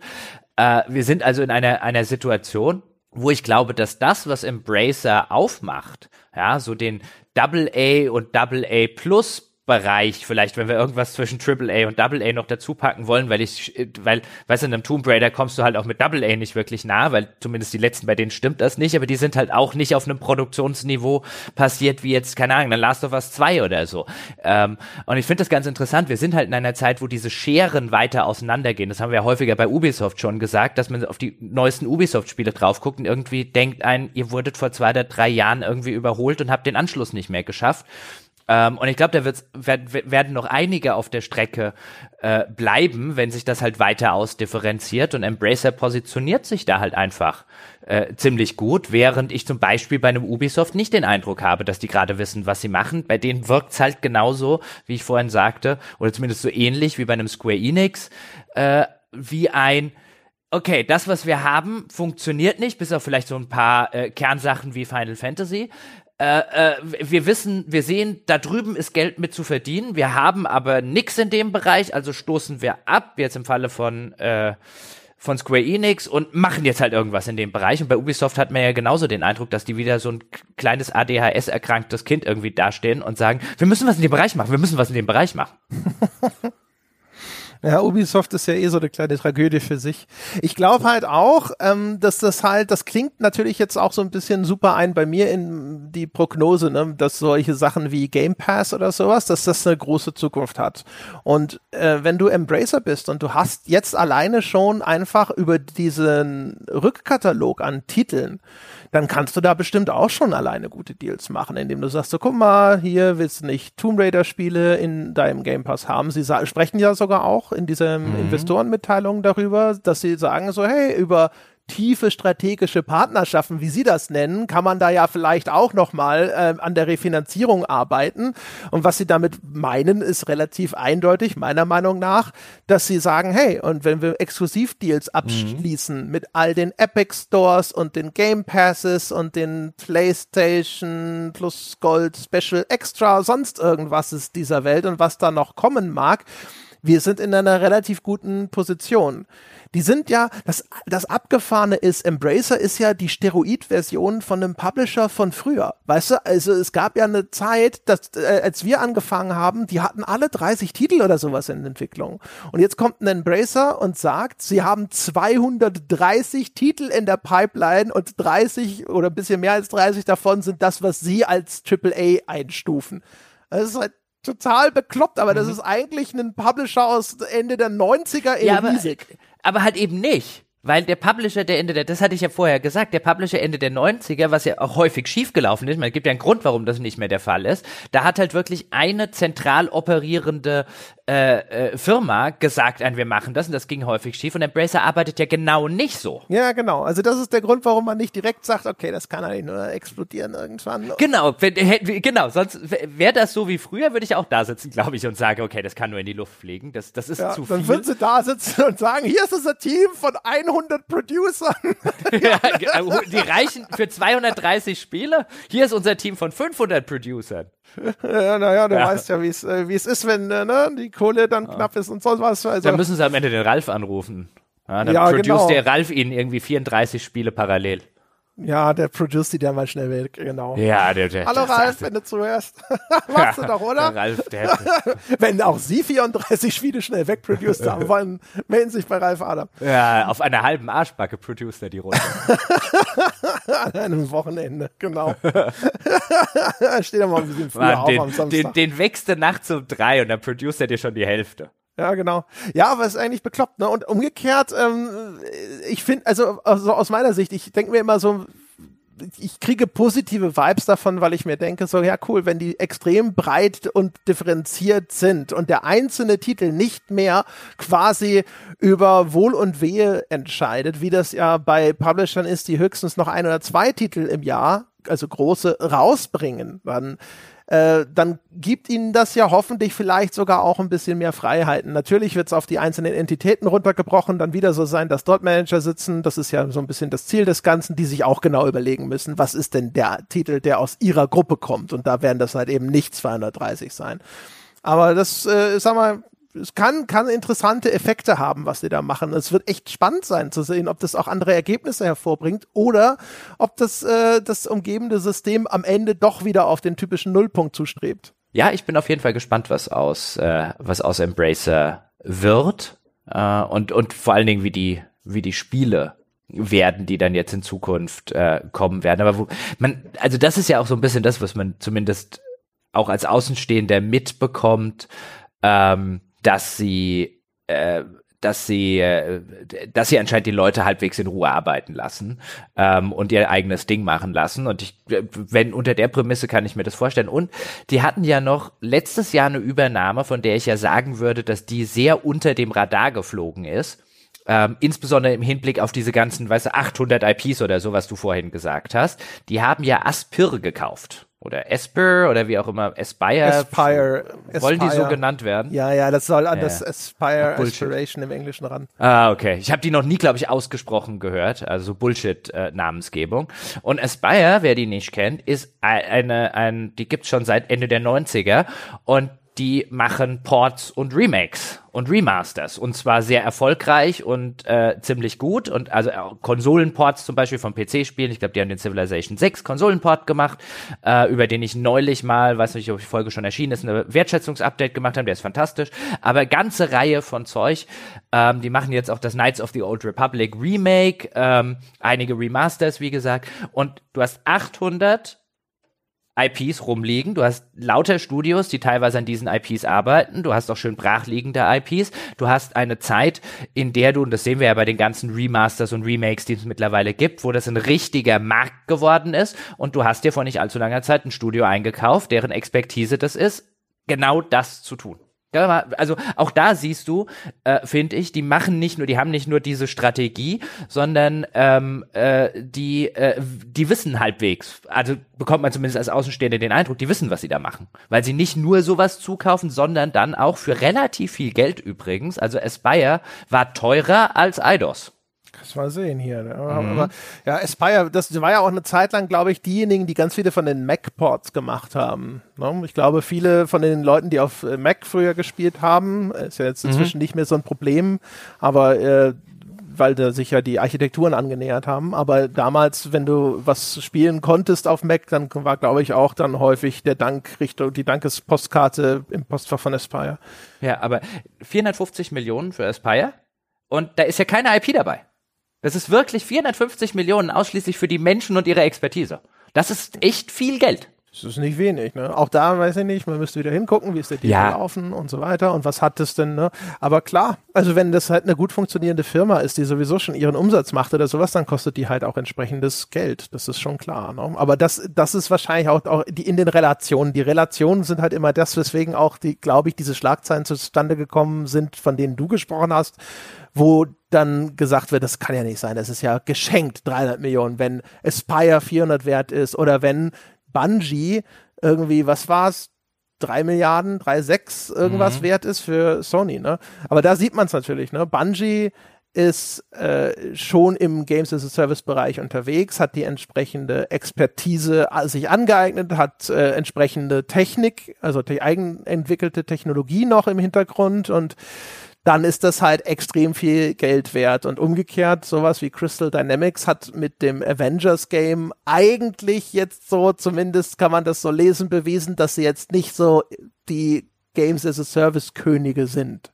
Ja, wobei, also, äh, äh, das habe ich mancherlei, in mancherlei Hinsicht gelesen, so ein, so, so was ähnliches in die Richtung. Und wo ich mir jetzt denken würde, also ich habe es nicht gespielt, ähm, aber nur weil ein Games as a Service Modell floppt, heißt das ja noch lange nicht, dass es quasi, weißt du, dass, die, dass der Entwickler kein Games as a Service beherrscht. Ich habe selber nicht gespielt.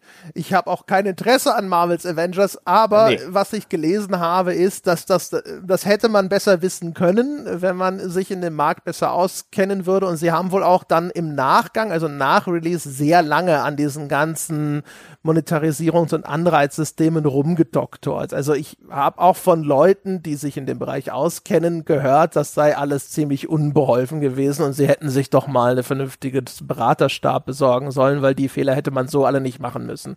Es gab ja auch Aussagen von Square, die man dann auf Crystal Dynamics bezogen hat, obwohl sie nicht explizit in diese Richtung gingen, dass sie gesagt haben, sie wollen in Zukunft mal ein bisschen gucken, dass das auch einfach besser passt, was sie sich vorstellen, was das für ein Spiel werden soll und welcher Entwickler das dann hinterher umsetzt. Und das wurde so als, sagen wir mal, ein bisschen verhohlene Kritik an dem äh, Erfolg oder Misserfolg von Avengers verstanden. Wo, wobei das ja eigentlich ganz klug ist, finde ich. Ich finde es ja auch völlig okay. Ich fände es ja eigentlich sogar gut. Ich finde es ja, es muss doch nicht sein, dass Crystal Dynamics das nächste BioWare wird, dem jeder jedes Mal irgendeine Scheiße in den Hals gestopft wird, damit oh. sie was machen, was sie gar nicht so gut können. Ja, lass, lass die doch wieder, lass die doch wieder ein, äh, weißt du, lass die doch wieder ein Tomb Raider machen, äh, oder lass die ein Deus Ex machen, oder lass die ein Legacy of Cameron oder was weiß ich, was die, was die anderen 50 Sachen noch sind, äh, wo der Lars äh, äh, äh Wildforce Wingforce, Wingfor, genau. Äh, wie der Lars Wingfor noch nicht äh, rausrücken will, was das jetzt genau ist. Lass sie sowas machen. Ähm, und den Eindruck hat man zumindest bei Embracer, dass sie jetzt nicht hingehen und sagen, hier, das nächste eurer Stu Spiele muss aber unbedingt Games as a Service sein. Worauf ich aber vorher zu, äh, darauf zurück wollte bei dem Avengers. Ich habe auch gelesen, vielfach, dass seit ein total mieses Modell äh, gewesen, was dort eingebaut worden wäre. Aber das hätte das beste Modell der Welt sein können, weil niemand das Spiel gekauft hat, kannst du als Games as a Service halt auch nicht erfolgreich werden. Und ja. ich glaube nicht, dass viele Leute Games as, den Gedanken noch, ich, ich, ich las da immer so implizit raus, das hätten mehr Leute gekauft, wenn das ein besseres Game as a Service Modell gewesen wäre. Und das glaube ich nicht, dass es so rum funktioniert. Also das alleine glaube ich auch nicht. Ich glaube halt einfach ein, ein kategorischer Fehler ist schon mal, sie hatten offensichtlich eine Marvel Avengers Lizenz, aber keine Marvel Avengers Film Lizenz. Ne? Und das heißt, es sah jetzt alles anders aus in den Filmen. Und dann bist du halt der Hobbit zu der Zeit, wo EA die offiziellen Herr der Ringe Spiele gemacht hat. Wo dann äh, hier Sierra mit dem Hobbit als Buchlizenz Umsetzung um die Ecke kam. Und wenn das, ich meine, Marvel, äh, diese Marvel-Filme, das ist halt einfach ein, ein solcher Koloss und das hat einfach das Bild davon dermaßen geprägt, wenn du dann mit einem äh, Marvel Avengers Spiel um die Ecke kommst und die sehen alle nicht so aus, wie sie aussehen, in Anführungsstrichen müssen, dass dann erstmal äh, diese Marvel Avengers Lizenz auf einmal nicht mal mehr die Hälfte von dem wert ist, die sie theoretisch hätte wert sein können, das hätte einem auch klar sein müssen. Gilt auch mit äh, für Guardians of the Galaxy. Ja, ich, siehst du, bist gerade eben, da, da mich Marvel und so weiter überhaupt nicht interessiert und deswegen auch diese entsprechenden Spieler nicht, auch wenn ich häufig gelesen habe, dass, äh, dass Guardians of the Galaxy ja eine so tolle Geschichte erzählen soll und völlig underrated ist und so, aber da mich halt Superhelden und Marvel-Superhelden insbesondere also so hart nicht interessieren, also es ist schwierig, was zu finden, was mich härter nicht interessiert, wusste ich bis gerade eben gar nicht, dass die gar nicht die Filmrechte, wie dämlich ist das denn? Ja, ich sag ja. Also ich äh, irgendwann werde ich das Guardians of the Galaxy mal spielen, weil das soll wirklich nett und lustig sein aber, und sowas. Ich habe nur gerade wieder eine Phase, wo ich nicht so viel Bock habe auf aber, eine Triple A Produktion. Aber, ja, ja, ja, aber, aber aber wer hat denn dann die die Recht, die Spielerechte an den Filmen? Keiner wahrscheinlich. War wahrscheinlich allen zu teuer. Aber wait. Ja, aber, aber es war wahrscheinlich allen zu teuer. Und jetzt hat sie gar keiner und dann haben die gar kein Geld damit verdient. Das macht doch auch keinen Sinn. Also dann. Ja, naja, wenn du Disney bist, sitzt du wahrscheinlich schon da und sagst so, hey, das beste Pferd im Stall, wenn du das reiten willst, dann äh, packst du halt den großen Geldkoffer aus. Anscheinend. Aber das ist, ich meine, wir haben das ja schon, ne, wir haben das ja, wie gesagt, also ich finde, Herr der Ringe ist halt auch so ein schlagendes Beispiel. Oder nimm halt sowas wie äh, FIFA, weißt du? Die, wie, wie lange haben die Leute geschrien, dass Play, äh, hier Pro Evolution Soccer sei ja das bessere Fußballspiel, aber das hat halt kein, keinen Meter geholfen, weil die anderen hatten die richtige offizielle Lizenz. Oh, jetzt als äh, äh, jetzt als Randnotiz, äh, ist ja jetzt, äh, haben die Menschen da draußen bestimmt in der Zwischenzeit schon gehört, aber vielleicht der ein oder andere nicht. Ja, es ist jetzt ja, es läuft jetzt ja aus, also der Vertrag mit EA und FIFA und äh, FIFA wird in Zukunft nicht mehr FIFA heißen, sondern irgendwie, wie war es, EA Sports FC?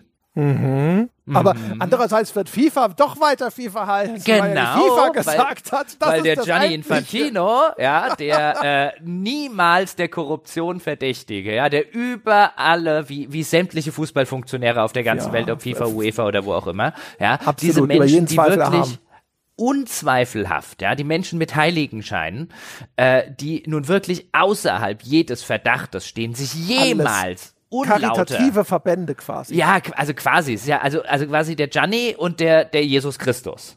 Ja, die, und die Mutter Teresa vielleicht noch, der Gandhi wieder nicht, der war zu kriegstreiberisch, ja, im Vergleich dazu, ja. Auf jeden Fall der Gianni, ja, der über alle Zweifel erhabene äh, Gianni, ja, der sich noch nie an irgendetwas bereichert hat, wo es, äh, wo er sich nichts zu bereichern hatte, der hat ja jetzt gesagt, ja, das echte FIFA ist nur das, wo FIFA draufsteht und das wird natürlich auch in Zukunft das beste Spiel sein. Wollen die echten Entwickler anheuern, der ihnen, siehst du, da fängt sogar Scout an zu bellen.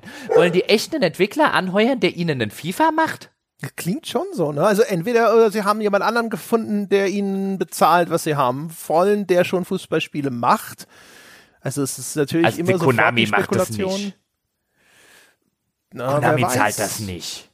Ich weiß es Nein. nicht. Ich weiß nicht, was Konami macht. Konami ist, ist, sowieso, äh, das ist ein komischer Laden. Da weiß ich nicht mehr, was. Es wäre natürlich geil, wenn Pro Evo plötzlich FIFA wäre.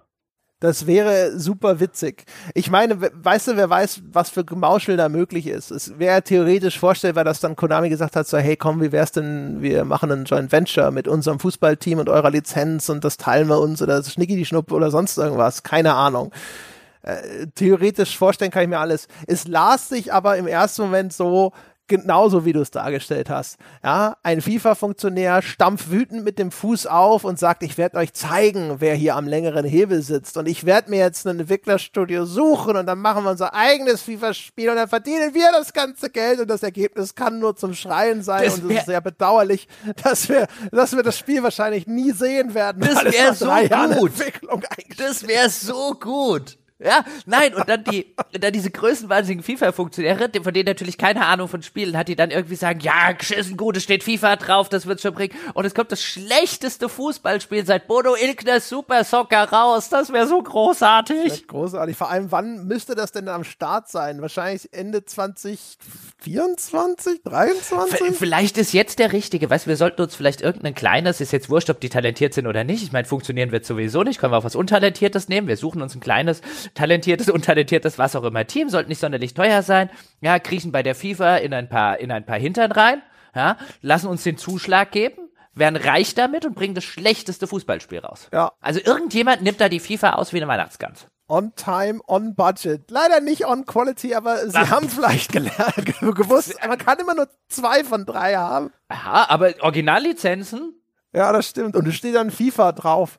Also es ist auf jeden Fall, das, das kann eigentlich nur komödiantisch wertvoll enden, äh, wenn das so abläuft. Und ich kann es nicht erwarten, dann dieses Spiel zu spielen für zehn Minuten, bevor ich genug habe.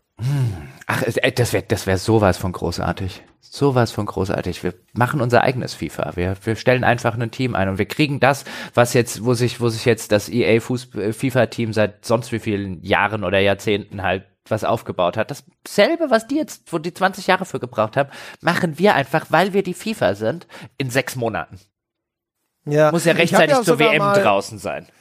Als äh, hier äh, so, da, da war Pro Evo, ich glaube, in der, als wir über das E-Football gesprochen haben oder sowas. Ich hatte im Vorfeld zu der Folge, glaube ich, echt mal auch mit ein paar Entwicklern gesprochen und hatte gesagt, sag mal, Wieso macht eigentlich niemand noch ein Fußballspiel? Also das erscheint doch gar nicht so aufwendig, ist doch klar umrissen, ein Spielfeld, Stadion drumrum und sonst irgendwas. Also im Vergleich zu einem Open-World-Spiel, eine ganze Welt zu designen und mit Monstern zu bevölkern und sonst irgendwas, so ein Fußballspiel, das ist doch, das hat super klar umrissene und eng gefasste Parameter. Und die haben halt auch alle nur gelacht, weil das heutzutage die Fußballsimulationen, also äh, offensichtlich dermaßen ausgefeilte Systeme sind, dass du das komplett vergessen kannst, da auch nur irgendwo den Zeh ins Wasser zu halten, wenn du nicht wirklich viel Kohle im Hintergrund hast. Ja, was ja sogar früher schon der Fall gewesen ist, wenn man sich äh, mal vergegenwärtigt, wie viele äh, Fußballspiele und teilweise kleine Serien im Laufe der Zeit halt auf der Strecke geblieben sind. Also es gibt ja einen Grund, dass du heute äh, FIFA hast und dann kommt äh, oder kam die ganze Zeit pro Evo, aber mit einem deutlichen Abstand. Und wenn du halt mal anguckst, so 90er, Anfang der 2000er, ähm, eine ganze Reihe von, von Spielen, die halt, äh, weißt du, so von Sensible Soccer, dann gab's mal Anstoß Action und, und, und, und, und, äh, die Kickoff-Reihe äh, die konnte halt alle, als dann der, als dann der Weg hin zu eben dem mehr Realismus gekommen ist und realistischere Simulation und alles, was halt dazugehört, seien das so Sachen wie Animationen, seien das so Sachen äh, wie äh, äh, wie Ballphysik und so weiter, ähm, die, die sind alle auf der Strecke geblieben, weil sie halt nicht genug Kohle gehabt haben, um dort irgendwie mitzupinkeln. Was du übrigens im ganzen Sportspielmarkt mittlerweile siehst, das hast du ja eigentlich überall. Entweder ist das, äh, entweder ist das Genre, also ist der, die bestimmt spezifische Sportart tot oder scheintot, oder du hast halt einen, der ganz vorne steht und danach gibt's einfach nichts mehr. Ja, genau. Meistens EA. ja, mal 2K mit ihrem, mit ihrem, mit ihrem, äh, mit ihrem NBA. Casino mit, äh, mit, ja, mit genau, Basketballsequenzen. genau, Las Vegas mit Basketball zwischen, Basketball-Werbeunterbrechung. Ähm, genau. Ach, das wäre so schön. Ja, Der das Gianni. ist aber, Da kann man mal sehen, weißt du. Da haben sie auch noch gleich meine schöne Prognose ruiniert, weil ich ja gedacht habe, zu wem soll die FIFA denn sonst gehen, außer Electronic Arts? Die werden schon sich hinter einigen, die werden halt einfach im Preis runtergehen, bevor sie die EA-Millionen liegen lassen. Aber ich habe natürlich nicht damit gerechnet, dass sich da jemand hinstellt und sagt, machen wir unser eigenes Fußballspiel. Entschuldigung, dass die auf, dass die auf Geld verzichten, die FIFA. Mein Gott, das Geld hat der Gianni vor drei Jahren im Kopf schon ausgegeben. ne, wahrscheinlich nicht nur im Kopf. Da verzichtet er doch nicht drauf. Der muss ja. wahrscheinlich bis zur nächsten Betriebsprüfung sehen, dass das Konto wieder ausgeglichen wird. also, Summer. Natürlich Sonst muss er noch den Ferrari beleihen, den er davon gekauft hat. der verzichtet auf Millionen, ja. die FIFA. Oh dann, dann muss er die nächste, nächste WM doch nach Russland vergeben, obwohl es gerade ein bisschen heikel ist, um schnell wieder die Kohle reinzuholen. Das ist, naja, er wird noch genug Scheichtümer oder so finden, die eben, äh, die trotz äh, menschenverachtenden Regime genug Kohle rüberwachsen lassen, damit man sagt, ja, aber ist ja unpolitisch, ist ja Sport. Und vor allen Dingen, das Geilste ist ja, weiß gar nicht, ob du das mitkriegst, Geilste ist ja, wie die Leute und teilweise auch gewisse deutsche Bundesligisten, ja, die da mit im Boot hängen bei, bei denen, wie die dann kommen mit einem, ja, aber dadurch, dass wir von denen gesponsert werden, tun wir was Gutes für die Menschenrechte in diesem Land. Das ist tatsächlich ja, ja, genau. ihre Argumentation. Ja, ja, und, und, und, das und ist so geil. Doch auch immer, ach, der Sport bringt ja auch Menschen zusammen und das ist ja Völkerverständigung, gelebte Völkerverständigung, was wir hier machen. Und, ja, ja. Darum geht es euch. Ich, äh, das ist schon klar.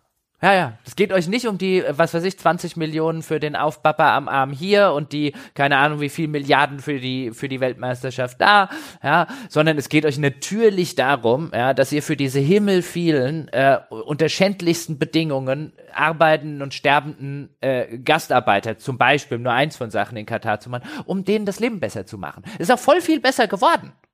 Ja, seit die Scheiß noch mehr verdienen.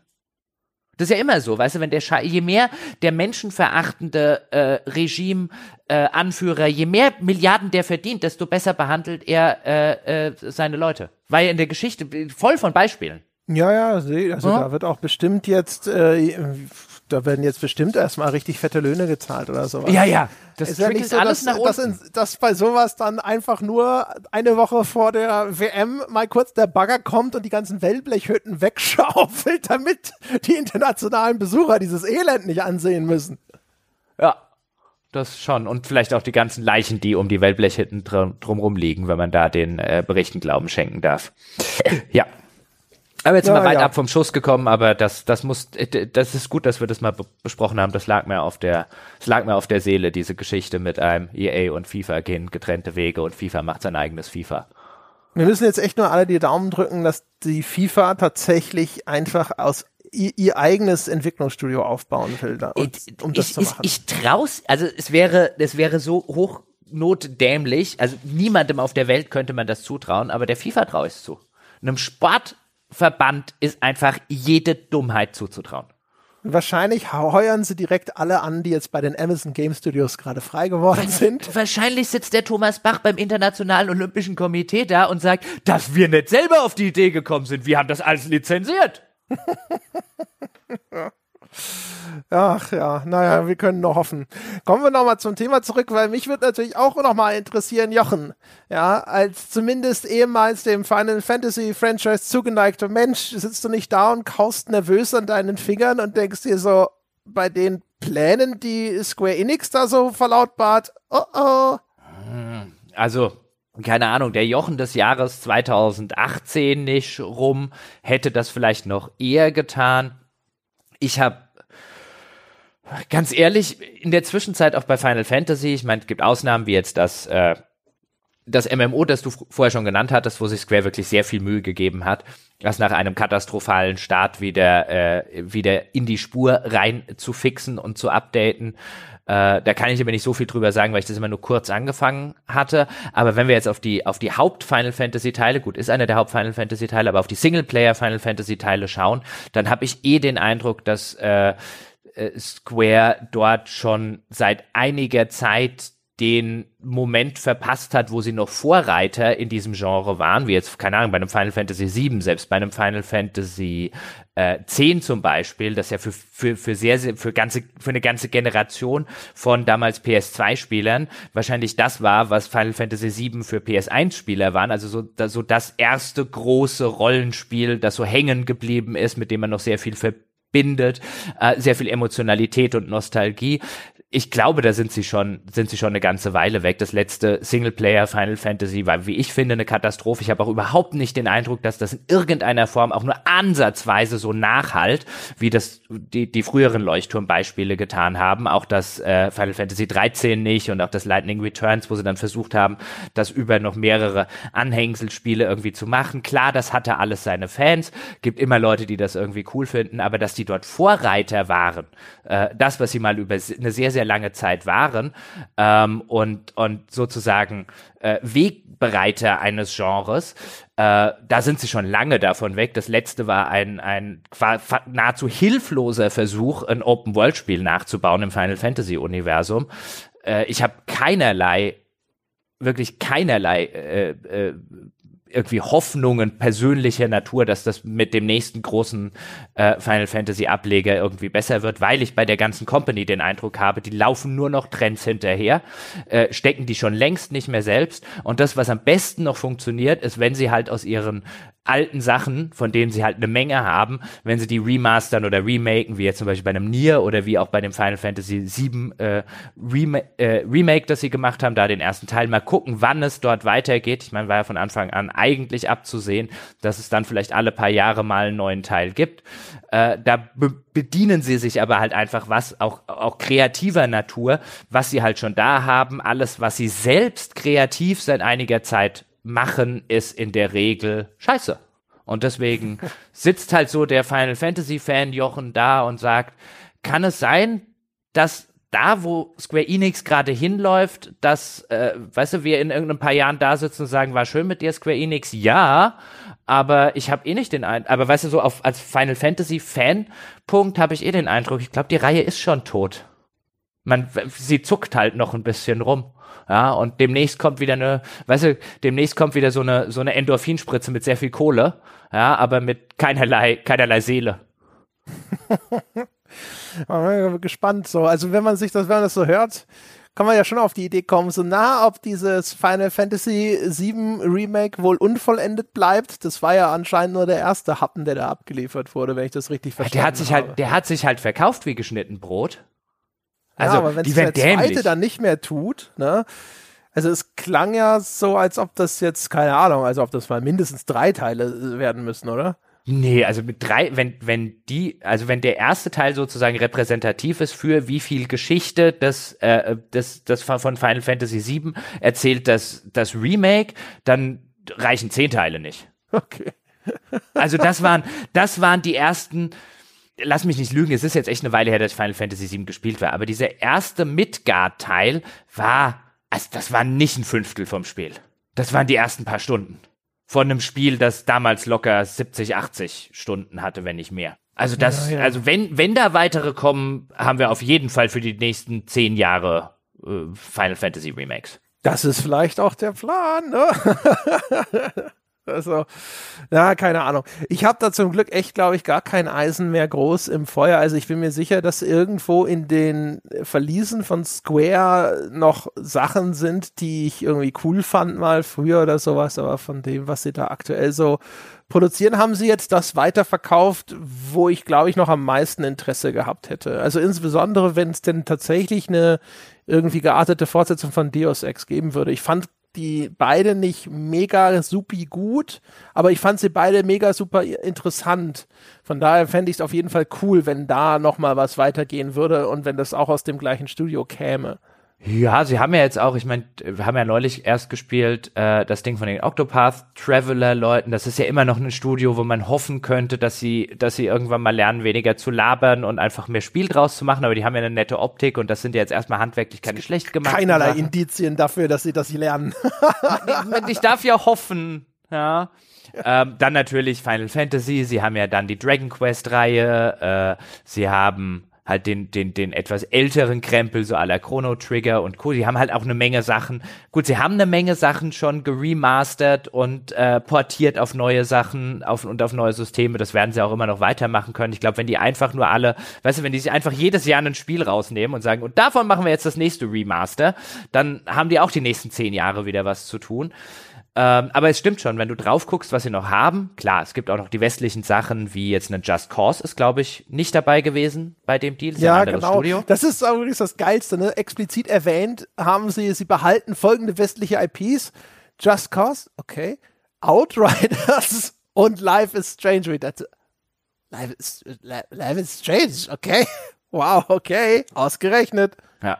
Aber und äh, wollte damit sagen, sie haben schon noch ein bisschen was äh, auf der äh, in der Hinterhand sozusagen, aber jetzt ganz groß, so Triple A mäßig, wenn wir wieder diesen Begriff bedienen wollen, ist dort eigentlich außer Final Fantasy dann nichts mehr was sie haben. Und bei Final Fantasy hat man eben, wie ich schon sagte, nicht den Eindruck, dass sie da in irgendeiner Form noch Trendsetter sind, sondern Hinterherläufer. Ja, genau. Und außer natürlich, die sind natürlich, die haben wohl recht erfolgreiche Mobile Games und so. Ne? Ja, also da ist was in dem Bereich, der für uns irgendwie immer so unter, unter dem Radar Ja, und, und bestimmt japanisches Unternehmen kann gut sein, dass die da auch noch was im Bereich von Glücksspiel, äh, irgendwelchen Automaten, Spielhallen und so weiter haben. Sie hat, glaube ich, auch, äh, die kann haben ja noch Mangas erinnern, mit drin. Genau, ich wollte gerade sagen, ich glaube, die haben noch so ein Publishing-Business mit Anime und Manga äh, das auch relativ groß ist. Das ist das, was ich, äh, weswegen ich gesagt habe, so eine Komplettakquisition von Square Enix durch Sony äh, sehe ich nicht, weil weiß ich nicht, warum Sony das mit einkaufen sollen sollte. Ne? Also, also, wenn, wenn es mhm. darum geht, jetzt dem Game Pass Konkurrenz zu machen, ist das nicht äh, quasi eingepreist. Also jetzt und ist schon ein bisschen krass, wenn du jetzt auf Square Enix drauf guckst und sagst, okay, nach den Verkäufen jetzt von von äh, von einem Großteil der äh, der westlichen Studios und Marken, jetzt guckst du drauf, was haben wir denn noch, wenn wir den Begriff nochmal bemühen wollen, an AAA Sachen, die ein Square Enix noch hat und dann ist außer Final Fantasy echt nicht mehr viel übrig. Man kann wahrscheinlich noch Kingdom Hearts argumentieren. Ja, ist natürlich nur zur Hälfte ihrer IP und eigentlich steckt schon wieder Final Fantasy drin. Ja, aber ich sage, könnte man argumentieren. Also Just Cause fällt da nicht runter. Life is Strange, so gern wie ich die Reihe mag, ist kein AAA-Spiel. Dragon Quest war noch nie eine AAA-Reihe. Die wird sich schon ganz ordentlich verkaufen, aber das ist nicht das Niveau, äh, was Square Enix, äh, glaube ich, dauerhaft haben will. Ich glaube, Dragon Quest ist sowas, weil es halt äh, quasi die Reihe von Enix ist, die sie damals übernommen haben, um zu Square Enix zu werden. Das ist halt für die, das wird schon seine Kohle machen, aber das ist für die halt auch ein echt fettes, insbesondere in Japan, Prestigeobjekt. Deswegen, das, das wird nicht in Gefahr sein, aber das bewegt sich halt null auf dem Rahmen von einem, von einem Final Fantasy oder da, wo sie wollen, dass ein Final Fantasy sich bewegt. Und dann haben sie ansonsten wenig. Also den, der Eindruck ist schon wirklich ein, äh, wie wir es vorher schon gesagt haben, die rennen jetzt so Sachen wie Blockchain und so weiter hinterher und gucken, welche ihrer Marken sie dort draufstülpen können. Eigentlich ist es wieder so ein typischer äh, Generationswechselmoment. Ne? Also immer dann, wenn neue Konsolengenerationen kommen, gibt es meistens diesen Leistungssprung und alles wird teurer in der Entwicklung. Und dann sieht man sehr viel Konsolidierung und sehr viele Studios krepieren, auch wenn sie eben nicht gekauft werden. Und man hat schon jetzt natürlich äh, den Eindruck, dass da echt gerade wieder sa sau viel umgegraben wird in diesem Garten. Und halt viele, das ist so ein bisschen so Reise nach Jerusalem. Die Musik hat schon aufgehört, aber Ubisoft und Square suchen noch, ob da noch Stuhl frei ist.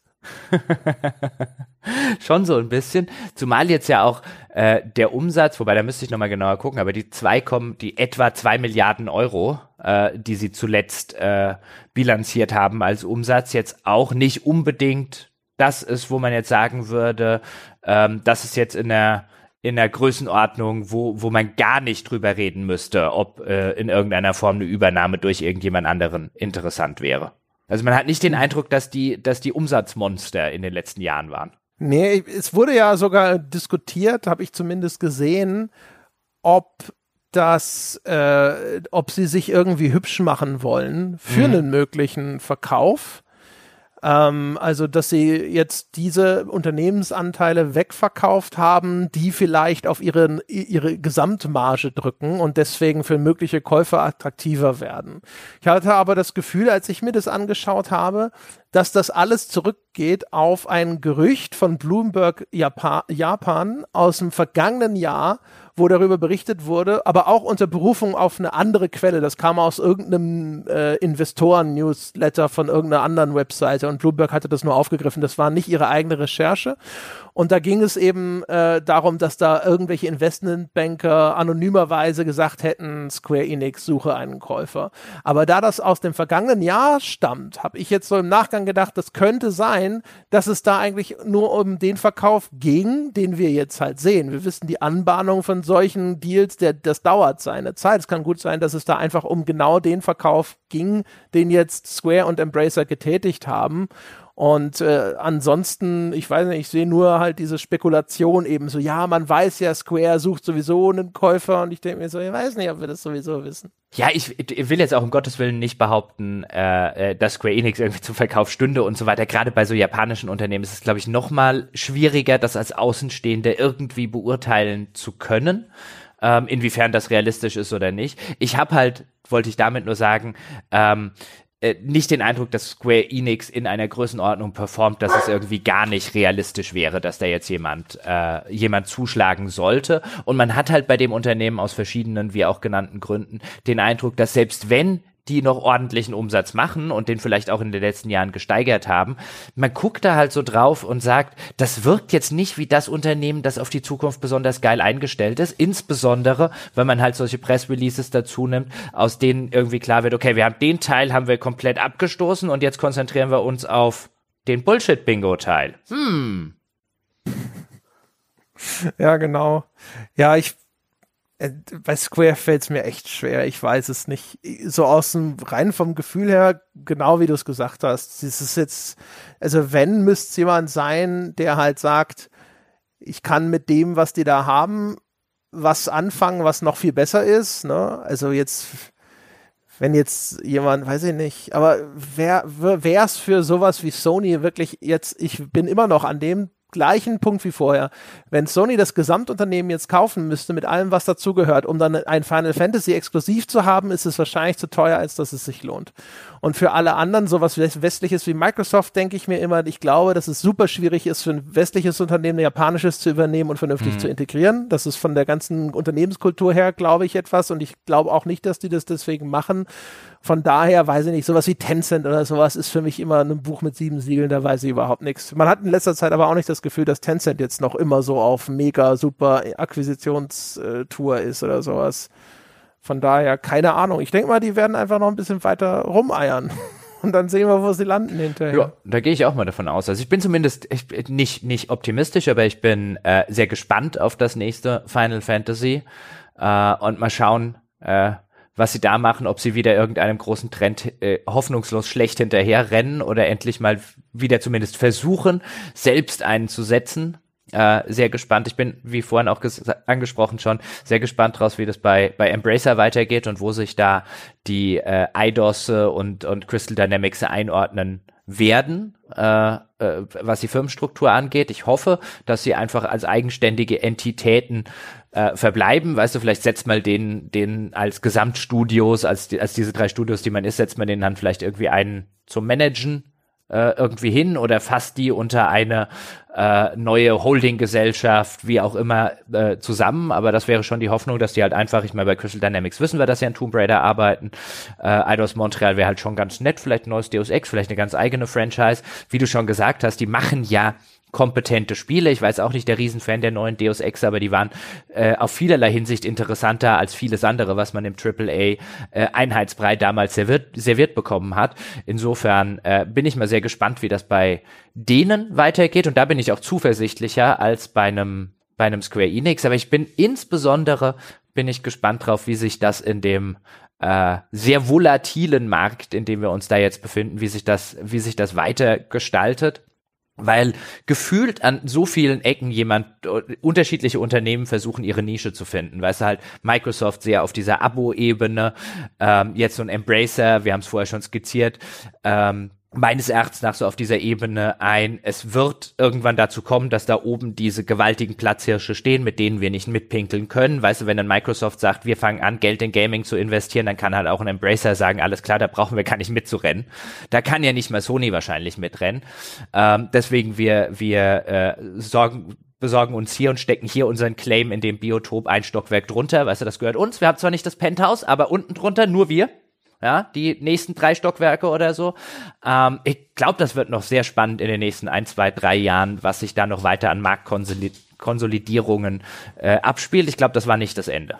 Das, nee, das ist es ja nie. Ich bin jetzt echt gespannt. Ich hoffe sehr, Embracer meint das, was sie sagen und dann, wenn dem so ist, nämlich insbesondere, dass die so ein bisschen antizyklisch sagen, hey, wir glauben auch in Zukunft gibt es einen echt guten Markt für so Singleplayer-Spiele und da wollen wir hin, dann drücke ich ihnen auch sehr die Daumen, dass das aufgeht. Ich hoffe, dass die nicht irgendwann so implodieren, dass man hinterher, hinterher so da sitzt und sagt, oh Gott, wir hätten es wissen müssen, wir haben einfach so viel gekauft, das klappt nie, wenn jemand so schnell so viel einkauft. Also toi toi toi, dass dieser äh, hier Teile- und Herrscher-Ansatz oder sowas, dass das hinterher wirklich, äh, dass diese Rechnung aufgeht und dass dann dabei das rauskommt, was ich mir davon verspreche. Klopf auf Holz. So, damit klopfe ich äh, zur Abmoderation, meine Damen und Herren. Vielen Dank fürs Zuhören. Ich hoffe, es hat euch gefallen, dass wir hier mal wieder ein aktuelles Thema aufgegriffen haben. Ihr könntet auch ein aktuelles Thema aufgreifen und zum Beispiel ganz frisch einen netten Kommentar auf iTunes zu hinterlassen mit der verdienten 5-Sterne-Wertung. Könnt uns folgen auf Spotify.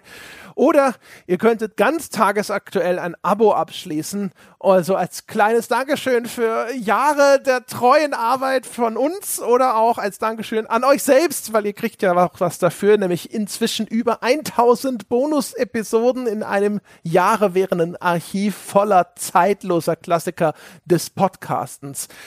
Wenn ihr mit uns über diese Folge oder irgendetwas anderes diskutieren wollt, dann gibt es außerdem noch ganz kostenfrei unter forum.gamespodcast.de das weltbeste Spieleforum und das war's mit den salbungsvollen Worten der Werbung für diese äh, diesen Monat. Ach so, genau, Apple Podcast gibt's uns auch übrigens, könnt ihr es direkt kaufen. Äh, das war's für diese Woche. Wir hören uns nächste Woche wieder. Bis dahin.